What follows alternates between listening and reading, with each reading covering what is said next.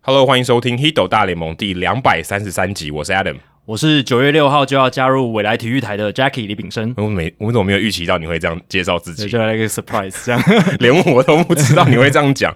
我们是全世界第一个中文的 MLB Podcast，每周一集和你分享大联盟的大小事。你会听到五花八门的主题，而棒球记者、专家、球迷有时候也会上节目，跟各位分享独家的观点和经验，丰富你的棒球世界。不只看热闹，更要看门道。那这一集的节目呢，是由小人物翔哥赞助播出。哦，为什么我们要念这个？因为它是我们一千元方案，呃，OPS 一点零零零，呃，虽然 OPS 一千啦，可以直接对讲 OPS 一千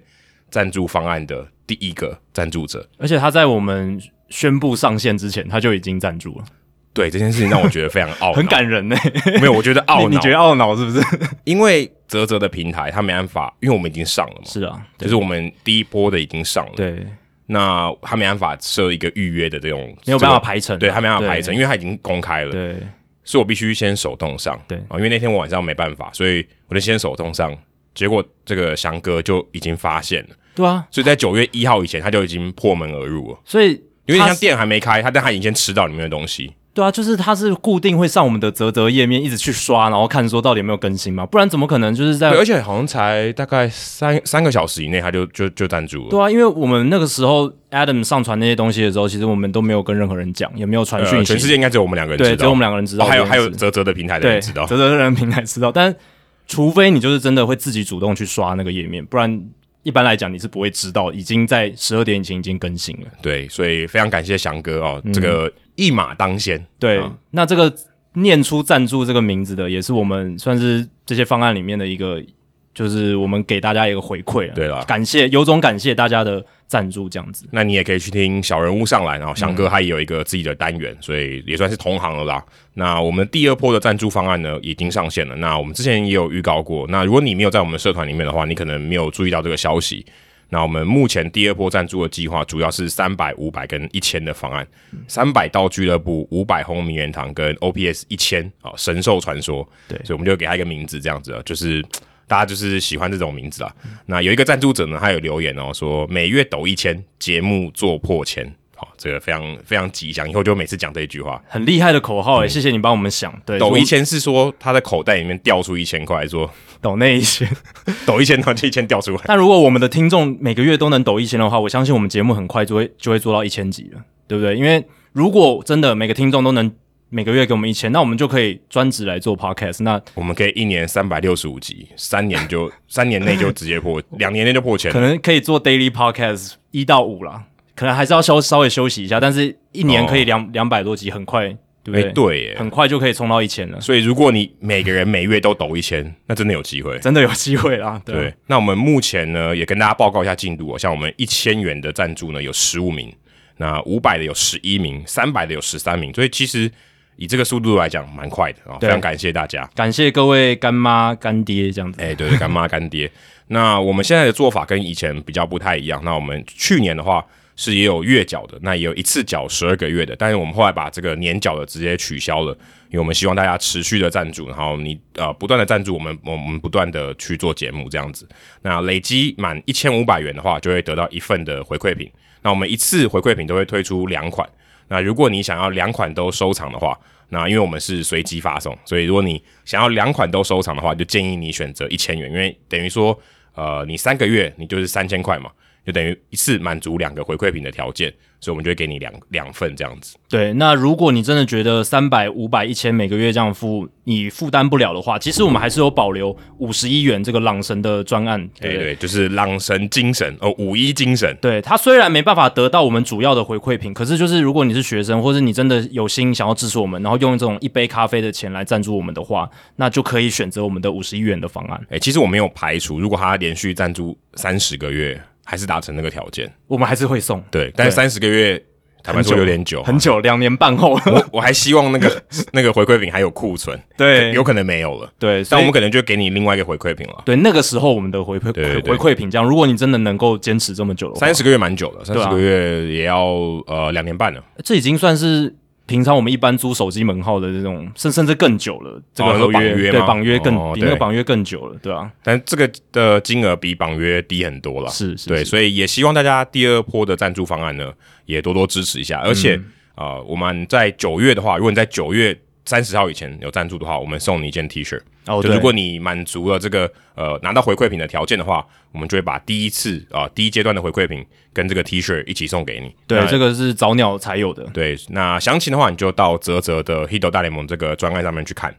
接下来念留言时间，Dennis at TW，、他说超赞节目一定大力推荐。他说超喜欢在任何时间听《h i d o 大联盟》的节目，谢谢两位带来这么精彩的节目。想请问，除了像是 Mendoza Line 以外呢，大联盟还有没有其他类似这样出现人名又和记录或成绩相关的这种特殊用语？无论好坏都可以，谢谢。呃，不是 Jessica Mendoza，不是 Jessica Mendoza，他是 Mario Mendoza，呃，他是一个我记得七零年代、八零年代的一个就是打击很平庸的游击手吧。对，所以他的这个 Mendoza Light 才是显示他有多平庸。对，Mendoza Line 的意思后来就衍生说，说是他的这个一个选手的打击率好像是两成嘛，对不对？有些呃，我看到有些是两乘二，哎，对，就是有一些人会直接指，就是 Ma- Mario Mendoza 他生涯打击率就是两成二，对对。那也有些人好像就直接把它弄成两成，好像两成以下就是低于 Mendoza line，反正两成或两成二就是指 Mendoza line。那这个意思就是说一个非常低的打击率。那你如果低于 Mendoza line，就代表你是一个很不及格的打者，这样。 Joey Gallo 表示，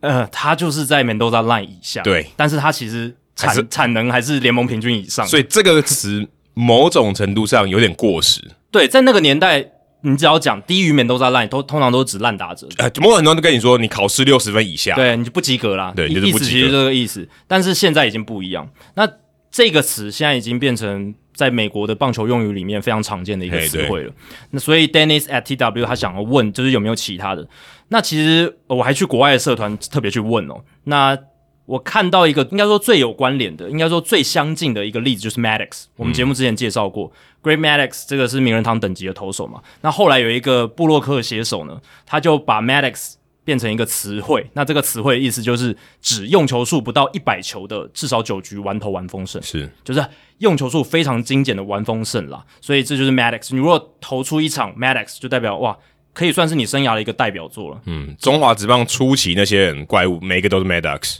不一定，可能哎他们有有的时候用球数很多哦。哦，没有，他们以前用球数都很低啊，他们什么八十七球不能再高万丰胜啊，哦这种那个还也是有。少吧，但是我看了很多都是一百多球的啊、但现在几乎没有了，对但现在至少中职早期还算还算蛮多的啊，对对对，完封胜会比较多，那用球数要低于一百球，真的就很当难。当然比现在当然还是多了。对那之前我们 Adam Wainwright 不是才投了一场，对对对，就最是很近难得最近有一个啊，最近有一场，最近好像哎忘了是谁你，忘记是谁，反正你有看到，最近有一个，最近有一个是没错，对啊，然后之前像 Kyle Hendricks 对也有投过这样子的比赛，所以 Maddox 是最接近这种跟数据，就是它它其实就是指数据，就是或者说数据表现，数据讲表表现的，嗯对，然后又是取自于一个人名的，这是我觉得最相近的。那其他的话，大部分都跟数据没有关系，那就是用一些人物的典故，像是 Tommy John surgery，他也是有球、球员的名字在里面，就 Tommy John 嘛，第一个做这个手术的人。然后还有就是像我大联盟小品介绍过的 Merkles Boner，就是史上最糟糕的一个跑垒错误、m e r k l s 的愚蠢跑垒这样子。 ，Boner 嗯就是白痴的行为，对，他在以前就是指白痴或者是笨蛋，嗯但是后来后来就变成就是一个比较就是指这个男男性生殖器的一些是是是这是一个词词汇这样子。那 Steve Blast disease，它就其实就是指这个投球失忆症。对，这个蛮，嗯，如果你呃有对大联盟历史有点了解的话，这个就会比较容易理解了。但对一般大家都讲投球失忆症，对，因为 Steve Blass 是比较早期的一个投手，但是他算是比较早早期比较知名的投球失忆症的患者，嗯所以后来就是大家把它定为这个词汇 Steve Blass disease。可是啊后来、他是不是拿到赛扬奖以后得到这个证？我记得好像是生涯最高峰的时候，他得到 IPS。其实大部分都是这样，就是应该是说这个症会让人注意到，就是因为他们在对最巅峰的时候，忽然不知道怎么投球。对嗯，像 Rick and Kill，对，后来我要讲的就是 Rick and Kill 后来变成比较知名的这个投球失忆症的封面人物，所以呢，后来也有人说这个词应该要改成就是 Rick and Kill disease。但不管怎么样，它就是曾经被广泛的使用过。然后还有像 Lou Gehrig disease，就是渐冻人症，这个、哦，对这对个大对，家可是都这跟知道棒球就没有什么直接关系。，啊是，但是它也是一个就是一个疾病，然后用棒球的人物来命名这样子。好，以上就是几个跟大家分享。那接下来是 Slugger Waldo，Slugger Waldo，那他问他的标题是有关洋基 Giancarlo Stanton 的问题。他说：“两位您好，想我想问一个有趣的问题。常常看到怪力男 Giancarlo Stanton 每次轰出全垒打之后，美国转播单位都会有一台主播会说应该是西班牙文的台词。强卡洛伊诺西果德帕洛，他用中文去大概音译， 就就音译出来那个他讲那个声音这样刚。刚念的蛮顺的，其实用看的很难念欸，很难念伊诺西锅 de palo 这样子，我觉得好有趣，但不知道是什么意思，请问两位可以帮忙解答吗？哦，其实他就是在洋基的这个广播电台工作非常非常久，就是他是专门负责转播洋基广播赛事的主播 John 嗯 Sterling，、他已经七八十岁，年年纪很大我了，们之前节目有讨论过他，有讨论过他，哦不知道所以 FanGraphs 是是谁的这个大师级人物应？该就是这个球季嘛，哎，对，呃，我嗯我记得就是这个球季，去年还今年吧？我觉得是这个球季。可能应该是今年发生的事情，所以建议 s l u g g w a l d o 你可以回去听那一集，我们有讨论过我们有讨论过两次，一次是 FanGraphs 的，对对对一次是他那个播报播错了，啊。对不对？就是他看到 Aaron Judge 打出全垒打，他又讲了一次，哦，对对对对对，这个这个应该也这个是今年，这个是今年你确对定？这个是今年那但 Fan FanGraphs 那个好好像像是去年年，对对对反正就是这两年我们聊过他蛮多次。那他非常有名的就是洋基队的每一个球员打出全垒打，他都会帮他想一个很有趣的口口号，号嗯对，那而且都是克制化的、哦，他会有押韵这样子。那像是 Gary Sanchez 打全垒打，他就是哦 Gary is scary。对然后或者是 Aaron Judge 的话，就是说 His judge and jury and this is Judgment Day。哦，他就是结合他这个法官的这个双还关。有什么 Here comes the judge。 Here comes the judge，对，嗯这个也是 All right，这样子，对对对，然后他的声音很浑厚，声音辨识度极高，你一听就知道是他。但你一听就是老 John Sterling 人，他一听就是老人，对，比较沙哑一点，他一听就是有点老人， 对对对，年纪大的长者的嗯声对对音这样子。然后还有一项 ERA 的话，就是 It's a A bomb from ERA，所以 A bomb 是他发明的、哦。然后像但没 Robbie 什么，但是 Cano，没什么用啊。但是还还还是有看过啊，对还是有看过。然后或者 Robinson Cano，他说 Robbie Cano，Don't just know，就是有一个押韵这样子。那 Giancarlo Stanton 他就是讲说 Giancarlo non si b o s t o b a r l o 它是一个意大利文啦，我原本以为是西班牙我文，也以为是西班牙文。对，如果我没有仔细去查的话，我还真的以为是西班牙文，结果不是。那这一句意大利文，它的意思是 “You cannot stop it” 哦，所以就是哇，Giancarlo Stanton 你挡不住他的，就然后 unstoppable，对 unstoppable。那最后再补一句，it is a Stantonian home run 哦，就是把 Stanton 的这个名字换成形容词，就是一个很史很史丹顿的一个全垒打，很很怪力男的一个哦，全就垒是打。怪力男的全垒打，对，因为 Ruth 呃 Babe Ruth 洋基史上伟大的这个全垒打王，他其实也有一个形容词就是 Ruthian，你可以说这是一个很 Ruthian 的 home run，、就是很大号的全垒打。那如果 Baby Ruth 没有打全垒打的话，就是 ruthless。 对，哎、也可以， 你这个双关蛮强的。 ruthless 是无情的，对，本意在英文词汇里面就是无情的意思，但是诶，你如果用这样子的话，就是诶，打不好的一个全一个全垒打球，或者是一个软弱的高飞球之可类的。是什么时候用到 ruthless？高飞冲天炮？我觉得可是是 Baby Ruth 打的吗？不一定啊，就是他就是衍生出来说，就是打的不像贝比鲁斯打的球。哦对，ruthless，对啊，就是你打的不像、哦不像贝比鲁斯打出来的。哦，OK，所以 John Sterling，大家可以多去听他的这个喊的一些口号，非常有趣。我相信 YouTube 上面应该有很多超多，因为有对集锦，外国网友都有帮他做集锦，而且我之前听我们那个 E ESPN 的 Baseball Tonight，他甚至有一季哦，每一个礼拜都请他们制作人去模仿一个新的 John John Sterling 的这个口号，这 样子。如果你去看那个 MLB 就官网他们剪的 highlight，如果看洋基队的 highlight，他们如果那个那个 play 很比较用心的话，他们通常会有就是 Michael K 的跟跟 John Sterling 的两个扣、嗯对可能会合在一起，是就是呃两段这样子，对对然后对那个可能就重播。对，所以如果你去看的话，基本上都会听到这些东西。对啊，因为洋基转播单位是电视是 Yes 嘛，那 Yes 的主播就是大家都很熟悉的 Michael 嗯 K，从、王建民时期陪我们到现在。那其实大家比较不熟悉的就是广播转播，因为对台湾听呃，除非你有买 MLB TV，不然你听不到这个广播转播的部分，因为都是看台呃诶湾电好视像吧。哎需要吗？要要要要，是广播是需要付钱的吗？对，但是它有一个单独广播的方案比较便宜。哦如果你不，想要看画面，你只想听广播，它有一个专门广哦播、哎诶有时候我睡，前会就是听、诶如果比对较晚的话，就会听一下广播，就不要看不要看画面这样子。因为广播转播跟电视转播是差蛮多的。因为广播转播，你就是要把整个场景跟状态、动作全部描绘出来。哎、对。那电视转播就是 Adam 也经历过嘛，就是我们就是有一些东西留给画面说故事就好，对对对所以不太一样。那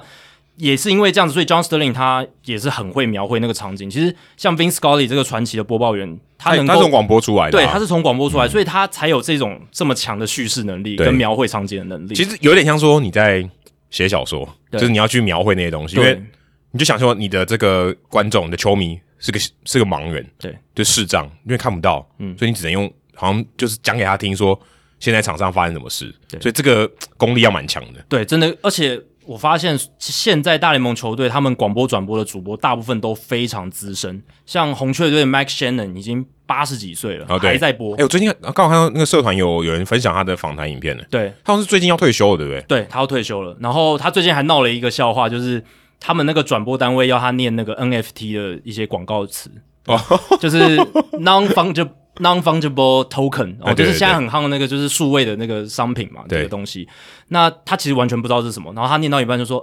NFT，what the hell is NFT，就 很好笑，有点像 Sterling 对 FanGraphs，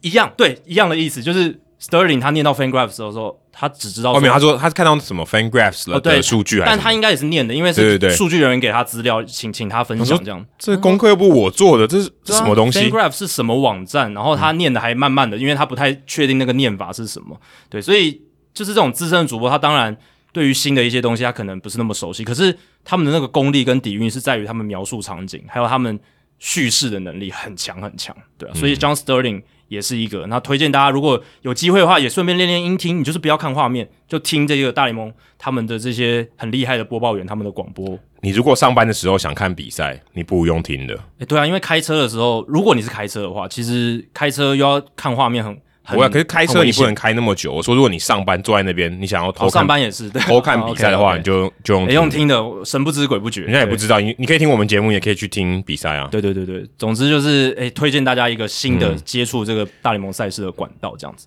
那最后一个留言是来自听众信箱的、哦，他是小侯同学，他说听到第两百三十二集的时候说到。原本学天文物理，后来进入大联盟球队工作的人物，我来讲就是那个 Samantha 嘛， Samantha Schultz， Samantha Shorts 就是在运动家队的，然后还有一次是这个地质学相关背景进到球队工作的，这让我想到很多人都熟悉的袁博士。小时候看大联盟就常常听袁博士的转播，大家都叫袁博士，我当时也没有觉得特别奇怪，直到大学自己也念了地球科学，和朋友聊天的过程才知道，原来袁博士真的是博士，而且就是读地质学还有地球物理学。啊，身为也是读这个地球科学的学生，觉得很有趣，跟主持人还有听众们分享。哦，我以为这是大家都知道的。其实对啦，我我其实蛮之前就已经知道这件事情了，就是、而且他也是师大附中毕业，就是跟我念同样的高中，嗯哦，所以这件事我以前查资料的时候就有发所以现。他是不是没有？他这里面没有提到他是海盗队球迷哦，他对在匹兹堡念博士的没。错，所以他是那个时候爱上大联盟，就是去海盗队的球场。那个时候还不是 PNC Park，对是那个 Three River 吧？对不对？对对对，他那个时候就已经在看海盗队的比赛，然后那个时候爱上大联盟。而且看到一支烂队还能喜欢，也是蛮厉害的。对啊，所以呃，袁博士当然也对于台湾这个美国职棒大联盟的推广非常非常重要，对、啊，他是算是第一个把这个大联盟一些观念引进来的这个电视转播人，，对，而且他更早期他是播中华职棒了，是是所以他其实也有参与蛮多这些事情的。而且你刚刚这个袁博士是不是觉得袁博士以为是名字？哦、，就是袁博士，博士听起来也蛮像名字啊。我们之前有个，对，之前我们那个蛇蛇战报叫科学家嘞 对对对，说科学家，啊、你叫科学家哦，其实大家诶，对啊，现在大家念袁博士，袁博士很少人都会提起他的本名哦，就是袁定文嗯袁袁博士的本名是袁定文，嗯，对真公也是公的啊，对对，工字辈， 我也公的，但对对，他是 公的，然后也是工字辈，对吧、啊但是比较少人叫员工啦，大部分都没有就是叫袁博士，对袁博士，对对对对对对，还有尊称方的这样嘞。， 方的。刚好上一次我张扬跟我转播的时候，那那时候他就问我，就讲到得失分，然后讲到得失分，他就讲说，哎、这个在这个赛博计量学里面，我们讲那个毕氏定理，就会讲到得失分嘛，然后去算你的这个胜率期望值。预期应该要有的胜率。他就问我说：“你念什么科系的？怎么会知道这个？”我就说：“我念气管系。”想说这个也没相关，所以其实就就是你刚好知就是知道啊、其实这个是不用分什么科系，就是你如果就是有在看 Baseball Reference 看得够久，或者对是所以看 Fangraphs 其实就看跟得够久这个就会知道。地球科学系就以对，其实无关啦，其实真的无关，是无关的所以其实大家也不要太去做太多牵连，对不或太太拘泥。但是我们上次讲那个太空物理的、天文物理的，那是真的有相关啊，是啊，就是它真的但它真的是去哦，但对，是主要是他们真的很很应该说不是完全相关，是但是有很大一部分的专业是相关的而。且也是因为他们能念到这么高的一个学历，那么高深的学问，他们通常对于研究一个事物哦非常是执这倒是真的着。是他们的，我觉得研究者的个性呢，很适合投入在棒球的这种研究跟兴趣里面。我我自己是这样觉得啊，因为棒球可以让你一直钻研的很深，哦而且有很多学历、那很多很文多学献问，，那很多学问都可以啊。很多学生都可以。对，但其他的职业运动就哦可能没有办法像棒球那么多的历史、那么多的文献、这么多的数据的哦应用我懂可你以的意去思分，OK 析。对啊，所以我是觉得，诶，像袁博士这种人，他就搞不好就是因为这样子的关系，他就是一踏进去就一直钻、一直钻这样子。还有一个很大的因素啦，英文很重要，啊、是，这是很重要。这个我想，英文可能比他念什么科系还要更重要，因为当时这些资料基本上没有中文，你以前也没有 Hito 大联盟可以听，对没有中文的资讯，当时更多全部都是英文的，所以袁博士他英文很好，这是很大的一个关键。是好，接下来冷知识时间，那因为我们这礼拜不会聊名言堂的话题，因为下周三哦，美国时间九月八号，Larry Walker 跟 Derek Jeter、Marvin Miller 跟 Terry Simmons 都会进到名言堂。然后当然 Marvin Miller 已经挂了嘛，对，所但以是只有三个呃活在这世上的人会去。其实那个 Walker 跟 Jeter 去年就入选了嘛。对，但是今年是他们的叫什么呃算是表扬仪式，对，因为去年因为疫情的关系，这个名人堂的入选仪式就没有举办，所以他们等呃于是延期嗯对，你可以说是延期，也可以就是说取消，然后改到今年改办，到今年，对哎对，所以他们变成说比较迟到了一年，但其实他们去年的梯次就入选。对，去年替自由入选。那因为我们这一集不会聊 Larry Walker，也不会聊 Derek Jeter，那我们就在冷知识的时候置入一下，嗯，Larry Walker。呃，那大家应该在可能在我这个年纪的人，或是看在差不多在十最近这十年前十年有看棒球的，应该都知道 Larry Walker。那可能最近五年看的人可能不知道哦。对他，因为他二零零五年以后就退休了，对，所所以就是如果你是王建民上大联盟以前就有在这个看大联盟，呃、你那就知道啊那对，他那可能会知道。那下列哪一项关于 Larry Walker 的叙述是错的？他生涯是三四五的打者，哦，嗯就是打击率三成，然后呃上垒率四成，然后长打率超过五成。那这是第一个选项。第二个选项是他以前是打冰球的，啊，冰球他是打守门员这个位置。第三个是他曾经和博览会队，哦，就是他的第一张职业合约是一张一千五百块、一千五百元哦的小联盟合约。第四个是他生涯的第一支全垒打是在 Shea Stadium 啊、就大都会以前的这个球场。第五个是曾经不止一次单季三十道过，就至少超过一季这样子。他速度也蛮快的。对，哪一个你觉得是？所以这单选题对三四五打者嘛，冰球打守门员，然后哦，曾是守守门员啊守，打守门员不是真的要去打那个守门员。是他的位置是守门员啦。然后呢，然后他是博览会队签下一纸一千五百元的小联盟合约，然后第一支全垒打是 Shea Stadium，然后曾经不止单季一呃，曾经不止一次单季三十道过。Larry a r k 他是加拿大的球员啦，所以他会打冰球是因为这样的关系，因为加拿大的这个运动员基本上从小大部分人都会接触到冰球，而且事实上，他是很后期才打棒球。他开始到小联盟的时候，非常非常挣扎，就是一个可能也许球探觉得他有天分，他根本不太会打。其实有一些加拿大的球员都是这样，对嗯像 Eric 刚也也是，他最早也是冰球的选手，后来才变成棒球选手。他说这样好子，像一年才打不到十场棒球比赛，嗯，对啊，对啊，对啊，所然后以然后这样的人变成名人堂球员。对，所以对啊，我本来就知道他打冰球，但我不知道说他是打哪一个位置。嗯，我但知道，所以才才让对你对猜。对对，但第一个选项我确定是正确的啦，因为他是非常强的一个打者，就是选球也非常好，然后而且生涯大部分时间都是在这个洛基球场 Course Field，所以如果你没有校正数据的话，他的这个账面数据会看起来非常的吓人，所以是三四五一定是有的。 c o u r s f i e l d 是他的算原罪了，对，但是其实就算校正过，他的打击数还据还是是很相当好，的惊对，人，还是很对好。然后他也最早也是五拍子嘛，就是能传能守能跑能打这样子，所以我觉得他曾经也真的是不止一次单季三十到过，所以剩下两个选项三或四，我就随便猜一个好了，那我就猜猜四好了，因为其实博览会队以前也是在国联东区，东区对所国联以东基本上区跟大都会同一区。是，所以他在呃 Shea Stadium 打出全垒打的几率是高的，但我不确定是不是第一支是在那边打的，对，所哦，以你不确定我不确定，所以我就选这个，我猜他是错的。 ？OK，好，那等一下我们在主节目好讲完以后呢，我们来解答。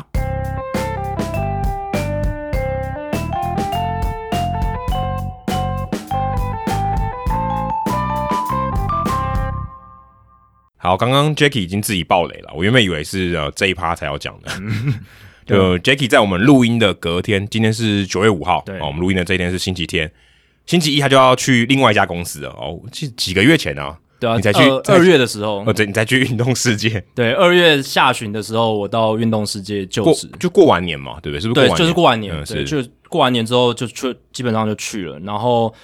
半年的时间待在运动世界，对、然啊后大大部分时间你都在家里了，是因为五月中之后疫情爆发，那公司其实我们网络编辑的性质，其实在家工作是不会影响太多的。哦你在喜马拉雅山工作都不没有差，只要有网络啦，哎要这网网络连线， 对对，这个很重要。喜马拉雅山应该有网路吧？应该有啦，应该有应该有对对对，还有店员这样子，是啊，所以这半年来我就是当这个 MLB 专区还有网球专区的这个编辑，对，所以呃这段时间当然也是学习到非常多了。那从明天开始，就是九月六号开始，我就是加入未来体育台嗯的这个赛事播报组，这样从子。七十三台转到七十二台吧，对，去年都在七十三台嘛，嗯，中间有一度关电视去看《运动世界》的文章，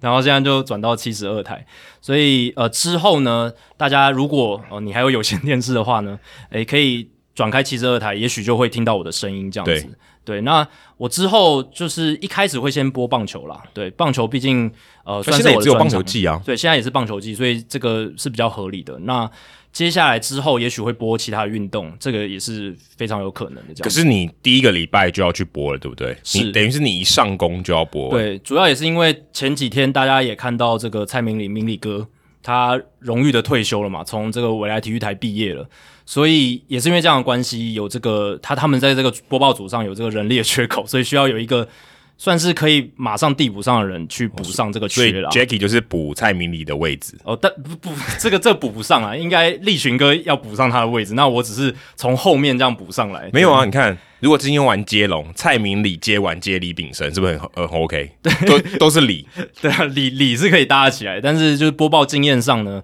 可能还有一大段非常大的距离，对吧、所以就是加入之后呢，会先从这个中职二军开始播，对啊。如果大家有兴趣的话，呃，礼拜四九月九号的礼拜四下午两点，统一对兄弟的这个二军的比赛，会是我第一场转播这样子。哎、是你第一次用中文播中指、哎，呃，对，这个是这个是正确的，因为去年中文播美国职棒嘛，已经然后还有嗯第一次英文播中华职英棒文。播中华职棒，对，但这是第一次用中文播中华哎职你棒。你现在如果这样子加起来，你就只差用英文播大联盟、哎，但这对没有意义。 真没有意义，对，因为美国已经有很多人在做这 件事，对，对对，但是所以基本上你所有能做都做了、欸用英文转播中华职棒，跟用中文转播中华职棒，跟用中文转播大联盟，就是在这个台湾的体育媒体的环境的状况下，嗯好像能能够做的一些搭配组合，好像都啊，就剩下尝试日过对日本职棒了。哦，对，日本职棒可还是没因有，为未来没有播日本职棒对，了，目前没有，诶，但未来也不一定，也对不一定这这对是对不目一定前的没有对，目前没有。那第一场大联盟转播预计会是在九月十二号礼拜天啦，教室道奇之战。对，那大家如果有时间的话，也希望大家可以这个注意我们的转播这样子。所以未来应该蛮有机会听到 Hito 大联盟的组合在未来出现。哎，对啊，因为现在 Adam 现在也在这个未来这个大联盟球评的轮值里面，哦所以哎、等一下等一下，这件事我坦白说我不是很确定、哎，你你已经有下一场 了嘛？我对不对我对我对啊，你已经有第一场，然后有第二场了，我相信第三场应该也也是会有的。九月十一号太空人对天使，对，A-，Adam 下一场是这一场，大家如果要听他这个评述的话，就是那那一天这样子。所以我是觉得以后应该是有机会啦，对吧、应该蛮有机会的，应该蛮有机机的。会的，对吧、那以后如果我跟 Adam 有这个转播大联盟的话，我们都会在社团里面跟大家先预告一哦下，预告一下，预告一下，对啊以 吧、后以后变成以后变成未来体育台的附属的粉丝团，呃，但好其的，实这社团这 样但其实我们节目还是独立运作啦，是对。是是那我也不会因为说我加入我来体育台，然后 Hito 大联盟就不做，也不会，就是我会这个节目我还会持续的做下去。对啊，就跟我们我们上一集聊的时候聊我的感受嘛，是你看你去转播的时候，你有很多东西没办法讲，对啊时时间不够，第一个时间不够，对，第一个那个场合可能也不太对，因为你要播现场发生了什么状况没，所以有很多东西其实我们想分享的，我们还是会在 Hito 大联盟跟大家分享。对，所以如果你看完电视的转播，觉得诶好像还有一些东西，觉得还意犹未尽，还没有听不够受，的，还没有受孕，下礼拜就听我们的《Hito 大联盟》节目，也许我们就会聊到那场比赛的内容，或者是一些数据的分析，或者是一些现象的解说。啊所以我们做，功课但没有用上的，，诶、对对对对对，这个都可以成为我们我之前讲废物利用嘛，不要讲废物利用 资源为资源对利用，资资源利用，资源再回收，资源再回收，对对对，所以呃，请大家多多支持啦，对啊，就是毕竟伟爱体育台他们也是在今年开始转播大联盟，那对也算是有诚意，因为他们本来 NBA 赛季还有播 NBA，但是 NBA 赛季结束之后，他们就是天天都有转播大联盟的赛事，对对对啊，所以呃，希望毕竟大家都是大联盟的球迷哦，可以大家多多支持一下，对啊，愿意转播，然后愿意让我们去有机会可以去表现，我觉得这个值得肯定了，对对，也很希望大家多多支持。对，算是给我们一个舞台，也很感谢未来体育台这样子。对那啊，以以后人家问我们说，为什么你节目要做这么长，做超过三个小时，你就跟他说，没有，我们就在练习转播我。 们在为棒球比赛转播哎做准备。如果我们今天没有画面，我们都可以聊三个小时，那有画面一定没问题，那就对啊，画面可以帮我们填补很多时间。对啊，所以我们差不多，如果按照这个一集三个小时的这个分量，如果真的丢到这个话量，这个这个讲话的量，丢到转播，应该可以丢可以播两场两。场应该没问对题，啊甚至三场哦。我觉得一场比赛，你如果三个小时的比赛，呃，其实你讲大概话有的时大概有间二十分钟是广告，对啊，一减减掉广告时间，然后你讲话还要跟球评分担时间嘛，那你可能你真正讲话的时间可能一个小时甚至不到，对哦不对？对对啊，所以这样算起来的话，三个小时可以分摊到三场比赛最，多跟真空跑二二六，那马拉松算什么？对啊，对不对？一 样，对不对？真的你如果说转播是一场马拉松，没有，我们现在每每个礼拜都在二二六，对对对，那能加入未来体育台也很感谢啦，就是就是做主播这件做赛事主播这件事，是我算是从国高中那个时候就算是立定的一个目标这样嗯子。那去年的话，那个时候比较尴尬的是，因为那个时候我开始播这个大联盟的时候。呃，在 Fox 体育台转播大联盟用中文的时候，其实那个时候已经知道 Fox 体育台年底就要离开了。那个时候已经公开，对不对嗯已？经公开。Fox 体育台是去年九月的时候宣布他们要在年底结束哦，然后这你个是十月的时候播的，，对我我是十月季后赛的时候播的，对吧、那个时候的心境是比较复杂一点啦，对，稍微复杂一点。但这一次算是是我是以这个正职员工的身份加入未来体育嗯台，所以应该是不只是只有一个季后赛可以播这样子，对吧、所以就是感觉上啦，感觉上有一种还是有一点不真实的感觉啊，对嗯，。原本你是上去喝一杯咖啡，喝两杯，对不对？两杯嗯对对两对次，哦呃你说去年的大联盟转播吗？对啊播两了杯三四场吧，哦三四场，对对对三四场然，后咖啡店就就收了，对 就关门了。哦，现在可以喝很多了，现在应该可以播比较长一段的时间，对啊，所以嗯这这蛮好的，对啊对啊对啊，就是有时候回想这一路走来，也是觉得啊，总算有一个，总算有一个算是尘阶埃段性的成尘就尘吧埃落定，诶对啊可以算尘埃落定还吗？还要继续走啦，只是至少一个阶段性的目标达成，那也也是代表说，就是呃自己过去做的事情呢，应该有一部分 是没有白费的啦，是嗯是对这个目标是有用的，但是。之后还有很长一段路要走嘛，所以你也不知道未来会发生什么事，但至少会会告诉自己说，达到这件事情，那以后人生就少一个遗憾，对不对？就是很很多人可能会觉得说，诶，到了中老年的时候会觉得有一些遗憾，但至少我在这个职涯上面，这个遗憾可以化掉，这样就不会有这个遗憾。这样至少我曾经做到过，应对该不说死前会看到很多鬼魂，对对 对，然后那些鬼魂就是你在你活着的时候没有完成的这些遗憾，嗯，那对至少你这就个说看法不到很对大联盟这个鬼魂了。对，大大联盟赛事转播在台湾做这个赛事转播，这个鬼魂应该是已经可以散去了，就就有达到这样子。对啊？对啊？哎、对啊可接下来搞不好你还要播三十年，不知道能不能那么久，对啊，希望可以啦。大联盟应该还会继续打三十年吧？啊，只要大联盟一定会只，要地球没有毁灭，应该会有啊。对对对，那台湾就应该会有会有人播啊，嗯，嗯对啊对啊，所以只是不晓得在哪里而已。对，我的梦想是希望有一天 MLB TV 可以直接切到中文，然后就是我们台湾的这些专业的主播或球评。然后每一场都有中文讲评，对，就像你现在看大联盟转播，其实它有一些是会有这个西语的原因，西西语的哎、播几报，几乎都有，几乎都有了嘛，几乎都对有，啊几乎他们都都有。有西语的转播单位，对吧、然后，所以我是希望说，MLB TV 以后可以跟台湾的电视台或转播单位合作之类，不管用什么形式。当然，这个还有很长一段路要走，但是如果能这样子的话，其实会让我们中文转播的水准跟品质也让全世界听到，搞不好不输美国的转播单位或者是其他国家的转播单位。我觉得不会输哦，对啊只是有没有这个机会，或者说是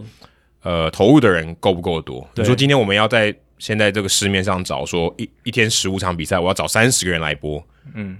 坦白说也不是很容易、啊，是坦白说也不是很容易。那当然，我觉得技术上是绝对没有问题。啊你说这些啊，就串这个这个英文的讯号，然后把中文的讯号播盖出上去去，就好，对，这应该都是做得到的。技术很这简单啊个技术上应该是对啊都做得到，而且这个 app 什么现在大家很是方便，说你要选中文选英文都可以嘛。就我们一般我们播英文双声道的时候，也可以看中文嘛，是这都是做得到。只是说，呃，第一个就是市场够不够大。对那市场够不够大？现在我们在做这件事情，你在听这个节目，你在赞助我们，你在所有呃支持大联盟的行为都会往这个方向推一步。没错，所以我觉得大家都应该哦，就是大家一会听我们节目的，我想你应该是大联盟已经对你来讲是生活中必须的一块啊、哦，不是说全部啦，嗯，可能对我们来讲已经快接近全部，但是对很多人来讲是很重要的一块。那你希望这一块可以一直留着，或者它越来越大，嗯呃，希望大家可以多多以行动支持。不管说你去看呃未来体育台，嗯，或是你去看艾尔达，也都 OK。然后不管啊、呃去多多分享这些大联盟的事情，让更多人看，不只看大谷翔对嗯平。大谷翔平当然很很很感谢他，因为他真的推非常非常用力的一没把错。那这种呃，也许这一天很快就会到了。然后也希望大家啊、不管说大家后辈啦，就跟我们同辈的这些人，看到我们这样做，不是我是很不想讲励志两个字，但是可以希望给大家一些启发，就跟我们上一集讲的很类似啊、大家可以多多往这个方向去。我相信不会只有我们两个人去未来体育台播嘛，对啊对啊，对啊未来一定还会有更多更多的人。呃，也许你现在在听《h i t 大联盟》啊，那希望你可以也可以继续维持，啊，继续把这件事情做得更好，然后往跟我们一样，啊，做到这个目标。对啊，至少我们都证明说，诶，我们从呃最早是素人，然后其实呃，当然我有在电视台工作过的背景，可是 Adam 是完全没有。但啊对我们都可以做到一个就是被邀请去当球评或是做主播这样子的事情。而且刚刚刚好那个听众信箱刚好有人讲那个袁博士念地球科学系，很多人以为说啊，做主播做记者你一定要念新闻系或者传播相关科系，看我们两个我们也不是啊，对哦，当然你会说，诶，那些传播科系他们有做一些训练，其实这些训练你也是可以自己去做的，你就是自己把一些你喜欢的主播的声音录下来，然后自己去看怎么样，不管是要用模仿或者揣摩，或者是把他们你觉得很厉害的地方讲的很 OK 的地方讲的，你觉得画龙点睛的地方学起来，对不对？那久而久之，内化成你自己的讲话方式，或者是你呈现一个作品，呈现你要把一个大联盟资讯讲给人家听的时候，是一个好的呈现。那这个也是你自己训练自己的一个很好的方式，所以不一定说要念那个科系，或者是哦，你一定要在这个你要打过棒球，或者是一定要在棒球领域什么呃待过二三十年，你才能来做这件事，不一定的，对吧、你只要够有热情，然后愿意去自己去学习耕耘，其实都应该会有机会。我上一集的时候没有聊到当 Ocilo，后我之前不是有跟他拍照，然后说，哎、你是我的英文老师，就然是后教师队的这个电视转播的主对，播，他以前是红袜啊队的对，嗯然后反正我以前长大的时候都听他的转播，然后学英文这样子。那我在呃之前去采访的时候有遇到他，就跟他讲说：“哎、嗯你是我的英文老师。”他说：“我哦希望我没有教你什么不好的东嗯西。然后跟他拍了一张照。后来我上礼拜转播完，哦然后那我上上礼拜我好像没有讲这件事嗯情。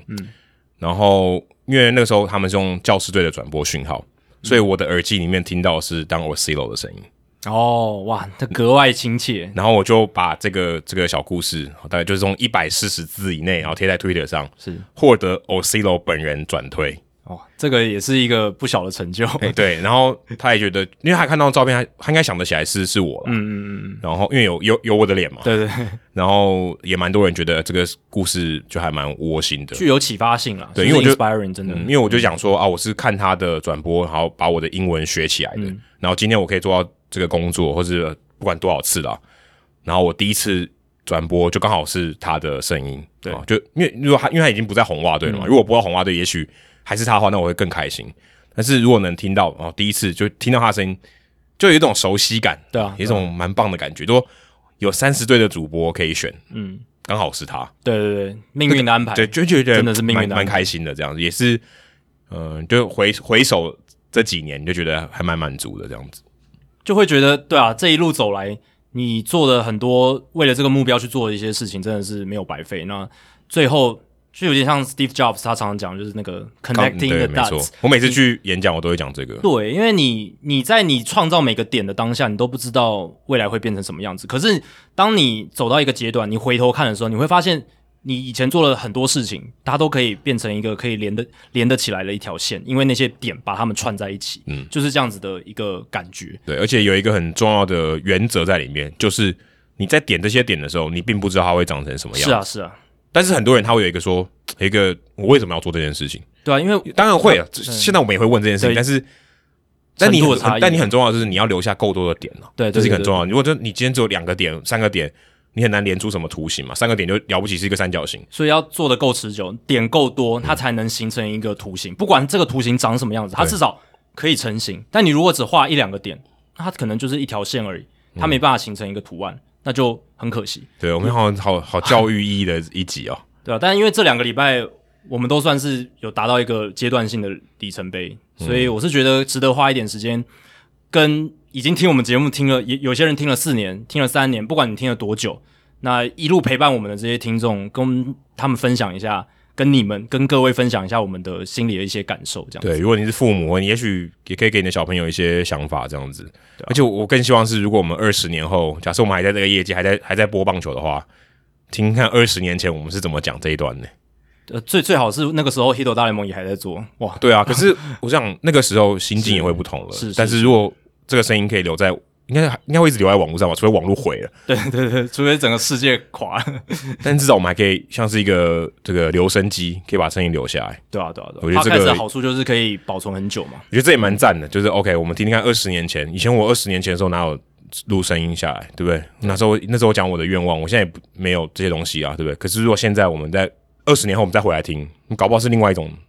心得。对，所以其实最终到讲到最后，还是都是要感谢各位听众朋友，嗯因为是真的这个节目带给我们这么多这些人生的一些重要的发展嗯跟学习，这样子。如果没有你们支持，我们其实做不了这么久。哎，看怎么好像讲在最后一集啊，就是讲最后一集，但是是真的、啊，但但真的至少因为因为对我我搞们不好达就到这个阶段都是搞不好我们就靠放这个弃节了啊目，我们对就没有对继续对，做了，就觉得这条路做不下去对。啊，而且很开心的是，至少从去年。开始真的是一路到现在，我们节目的这个逐月的收听都是有在往上成长。跟大家分享一下，我们在二零一七年的时候，现在一个月超过二零一七年一年呢、呃，对对对对，一年我我们二零一七年从三月做到年底十二月，这么多个月哦，那一那那一年那个只累月计三万三而已。对，的现的现收在听现在已次经数。是一倍，呃，不是一不是一一个月就超过三对，万现三在了，一个月超过很多了。三万三以上了。对而且我们八月份其实蛮蛮高的，对就是有超过四万这样，所以是很感谢大家持续的支持，然后也希望大家持续的帮我们推荐给其他身边喜欢棒球的朋友，对喜欢大联盟的朋友，对吧、啊所以这个真的是感谢大家，然后也感谢给我们这些机会的单位，这样嗯，也感谢 Eleven 跟未来啦，对，这些都是还有 Fox，还有就是 Fox，一一路以来帮帮助我们的。只差 Momo 跟艾尔达了。现在 Adam 还有机会啦，A- A-，Adam 现在还是有机会去艾尔达跟这个哦，我就我就 Momo 我就流浪的。你是就是可以在不同的台之间跳来跳去哦嘛？哎，大家如果听未来的话，也会听到我配那个 MLB 哈中啊，，对对对对，这个精华节目也是有 Adam 的嗯声那音个播完喉咙都很痛，对很累，要是要要一直很嗨。密集性的，对对对，，然后就是要带在情绪，在一个小时内要很嗨这样子。对播完我就真的觉得头快爆炸了。 身心俱疲，身心俱疲。说到身心俱疲，上个礼拜台湾日办完，胃应该已经身心俱疲了。绝对身心俱疲我。猜应该可能比一次打十剂疫苗还要身心俱疲。这是他一年一度最重要的一个 project，最重要的一个工作的项目。哦，这个要更正哦，是两年一度，因为去年啊，没有。对了，去年没 有，但之前都是一年一度嘛，对对啊啊，他要邀请来宾，然后要策划，要规划商品，然后要宣传，哎，基本上很一人他几乎是，哎几一人扛，几乎是一人扛下来，几乎是一个人了对啊，所以真的很不容易。当然那还有队友啊，就是他当他有他的，当然有 team 没对错，只是整个整个策划、整个发想，主要都是他来弄嘛。对，问你算算解脱吗？啊对啊 恭喜啦！我对觉得大都会的台湾日算是圆满完成，而且哦蛮成功的，而且我看到我们社团里面有很多有去现场的听众朋友，哎、哎对耶，找到蛮一些蛮多人的，志同道合的球迷一起拍照，然后也有跟我们肖大使一起拍照。哦对对不对对对所以就是一个嘖很棒的一个画面，就是用棒球牵连起这些人的感情，然后、哎、原本可能大家住对在啊纽约、都不认识哎、对啊，然后用棒球牵连在一起之后，再用这个棒球去宣传台湾，对不对？哇，这太棒了！这个整个就是我觉得棒球运动能够达到一个文化表现的一个极致，就在这里，对吧、嗯，不过我觉得说真的，我还是觉得有点可惜，因为你在这个大联盟的官网，或是就算大都会的官网，其实你找不太到台湾日的讯息。嗯，你到那个 promotion，是其实看不到台湾日，我觉得这个稍微有点可惜。对，就是在主流或者是比较大联盟官方的平台上面，这个曝光还是有点可惜，比较少一对，点。因为他们可能会讲说拉丁日，对不对对对或是什么哥伦比亚日，对嗯啊、这个后裔日嘛，对，哥伦比亚的后裔，或者多米尼加，台湾这个还稍微少一点。我觉得希望是有一天大都会有台湾球员，那他刚好在台湾日当天轰出一支全垒打，我相信这个一定会上大联盟官网的头条，这个应该一定会上的。可是现在大联盟没有大都会没有台湾人，是，所以我觉得比较就是可惜的就可以是这一点，可以期待李浩宇他在费城人。就搞不好被交易过去之类的。没有， 他在费城人，然后 对哦大都、出赛对大都会敲出一支全垒打也 OK 啊。是啦，是，可是我觉得最理想还是身穿大都会的球衣，在大都会的台湾日，诶、敲出一支全垒打，或者是投出一场很棒的投球的比赛。或者只能期 待台湾 Walker，对啦，至少现在台湾 Walker 在大都台会，湾 Walker 今年是自由球员吗？好像哎、好像不是两年合约嘛，对不啊对？ 这个我不太确定，可能要查一下。但没关系，对但你说他待待在大都会多久，我们也不知道，对不对？对对对所以啊、呃要把握这个机会。对啊，对啊，所以现在对于 Wayne 比较可惜，的就是他这个台湾日就是场上没有真正的台湾球员啊对啊这是稍显有点可惜的地方。但是其他地方我是觉得，诶 w a n 都已经哦算是复苏，他真的 是还可以更很大的信对，心，还嗯可以更，我们可以有更多期待的地方是。可以期待的。对，是代表说我们还可以未来这个台湾人可以越做越好的这个部分，这样。希望有越来越多台湾的球员，然后哎、不一定要大到大都会啊，大都会对这个事情真的太 太多。对对我对，大都会已经，我觉得大都会如果是一个连续剧的话，一定是那种闹剧，对啊，而且你就是刚那，种你知道那种怎么八点档然后永远都演不完的那种。而且你刚刚不是讲身心俱疲吗？大都会的球迷也是身心俱疲、诶对，还要哎、哈 h a v i Bias 还要给人家到站，那然打全垒打到站啊，啊，就是他可能觉得 Javier Bias 可能因为那场比赛对国民队的比赛，可能觉得哇，真的被虚的很惨。我从芝加哥来，你们不是应该把我当救世主吗？还是新同学？然后一直在那边给我虚，就是自家主场球迷虚他这种这件事情，他在小熊是应该是没有经历过的。对，大家那边可能都爱，对不对，就哎就是是爱。就就算因为小熊以前我们都是说 lovable loser 嘛， 就是啊，即便因为小熊球迷已经很习惯输球这件事，他们有很长一段历史就是在输球，所以到最后变成他们好像已经可以内虚化到累了，对，虚到累，他们觉得说啊，输球也没关系，我就是我自己保持好心情比较重要，我还是给予他们支持，所以用用爱跟包容，真的是爱与包容啊。因为 Javier Baez 以前在小熊在 Wrigley Field 就是受万千宠爱，真就的是是他不管什么时候上来，可能都是欢呼，做什么事情都是欢呼，对不对？然后就算被三振，球迷可能也不会嘘他，对不对？哎，可呃，看我如果他我单我是没单有场听过四 K 可能会。可能会，但是你不会像大都会球迷嘘的这么用力，对，所以他可能就有点转学，然后有点不太习惯这个文化哈。因为他其实我也蛮坦诚他的那个坦白啦，因为他在那个记者那个引引发轩然大波那个记者会上，就直接很坦白的说。诶，大都会球迷在我们表现差的时候嘘我们，诶，那我们表现好的时候，我们就要嘘大都会球迷。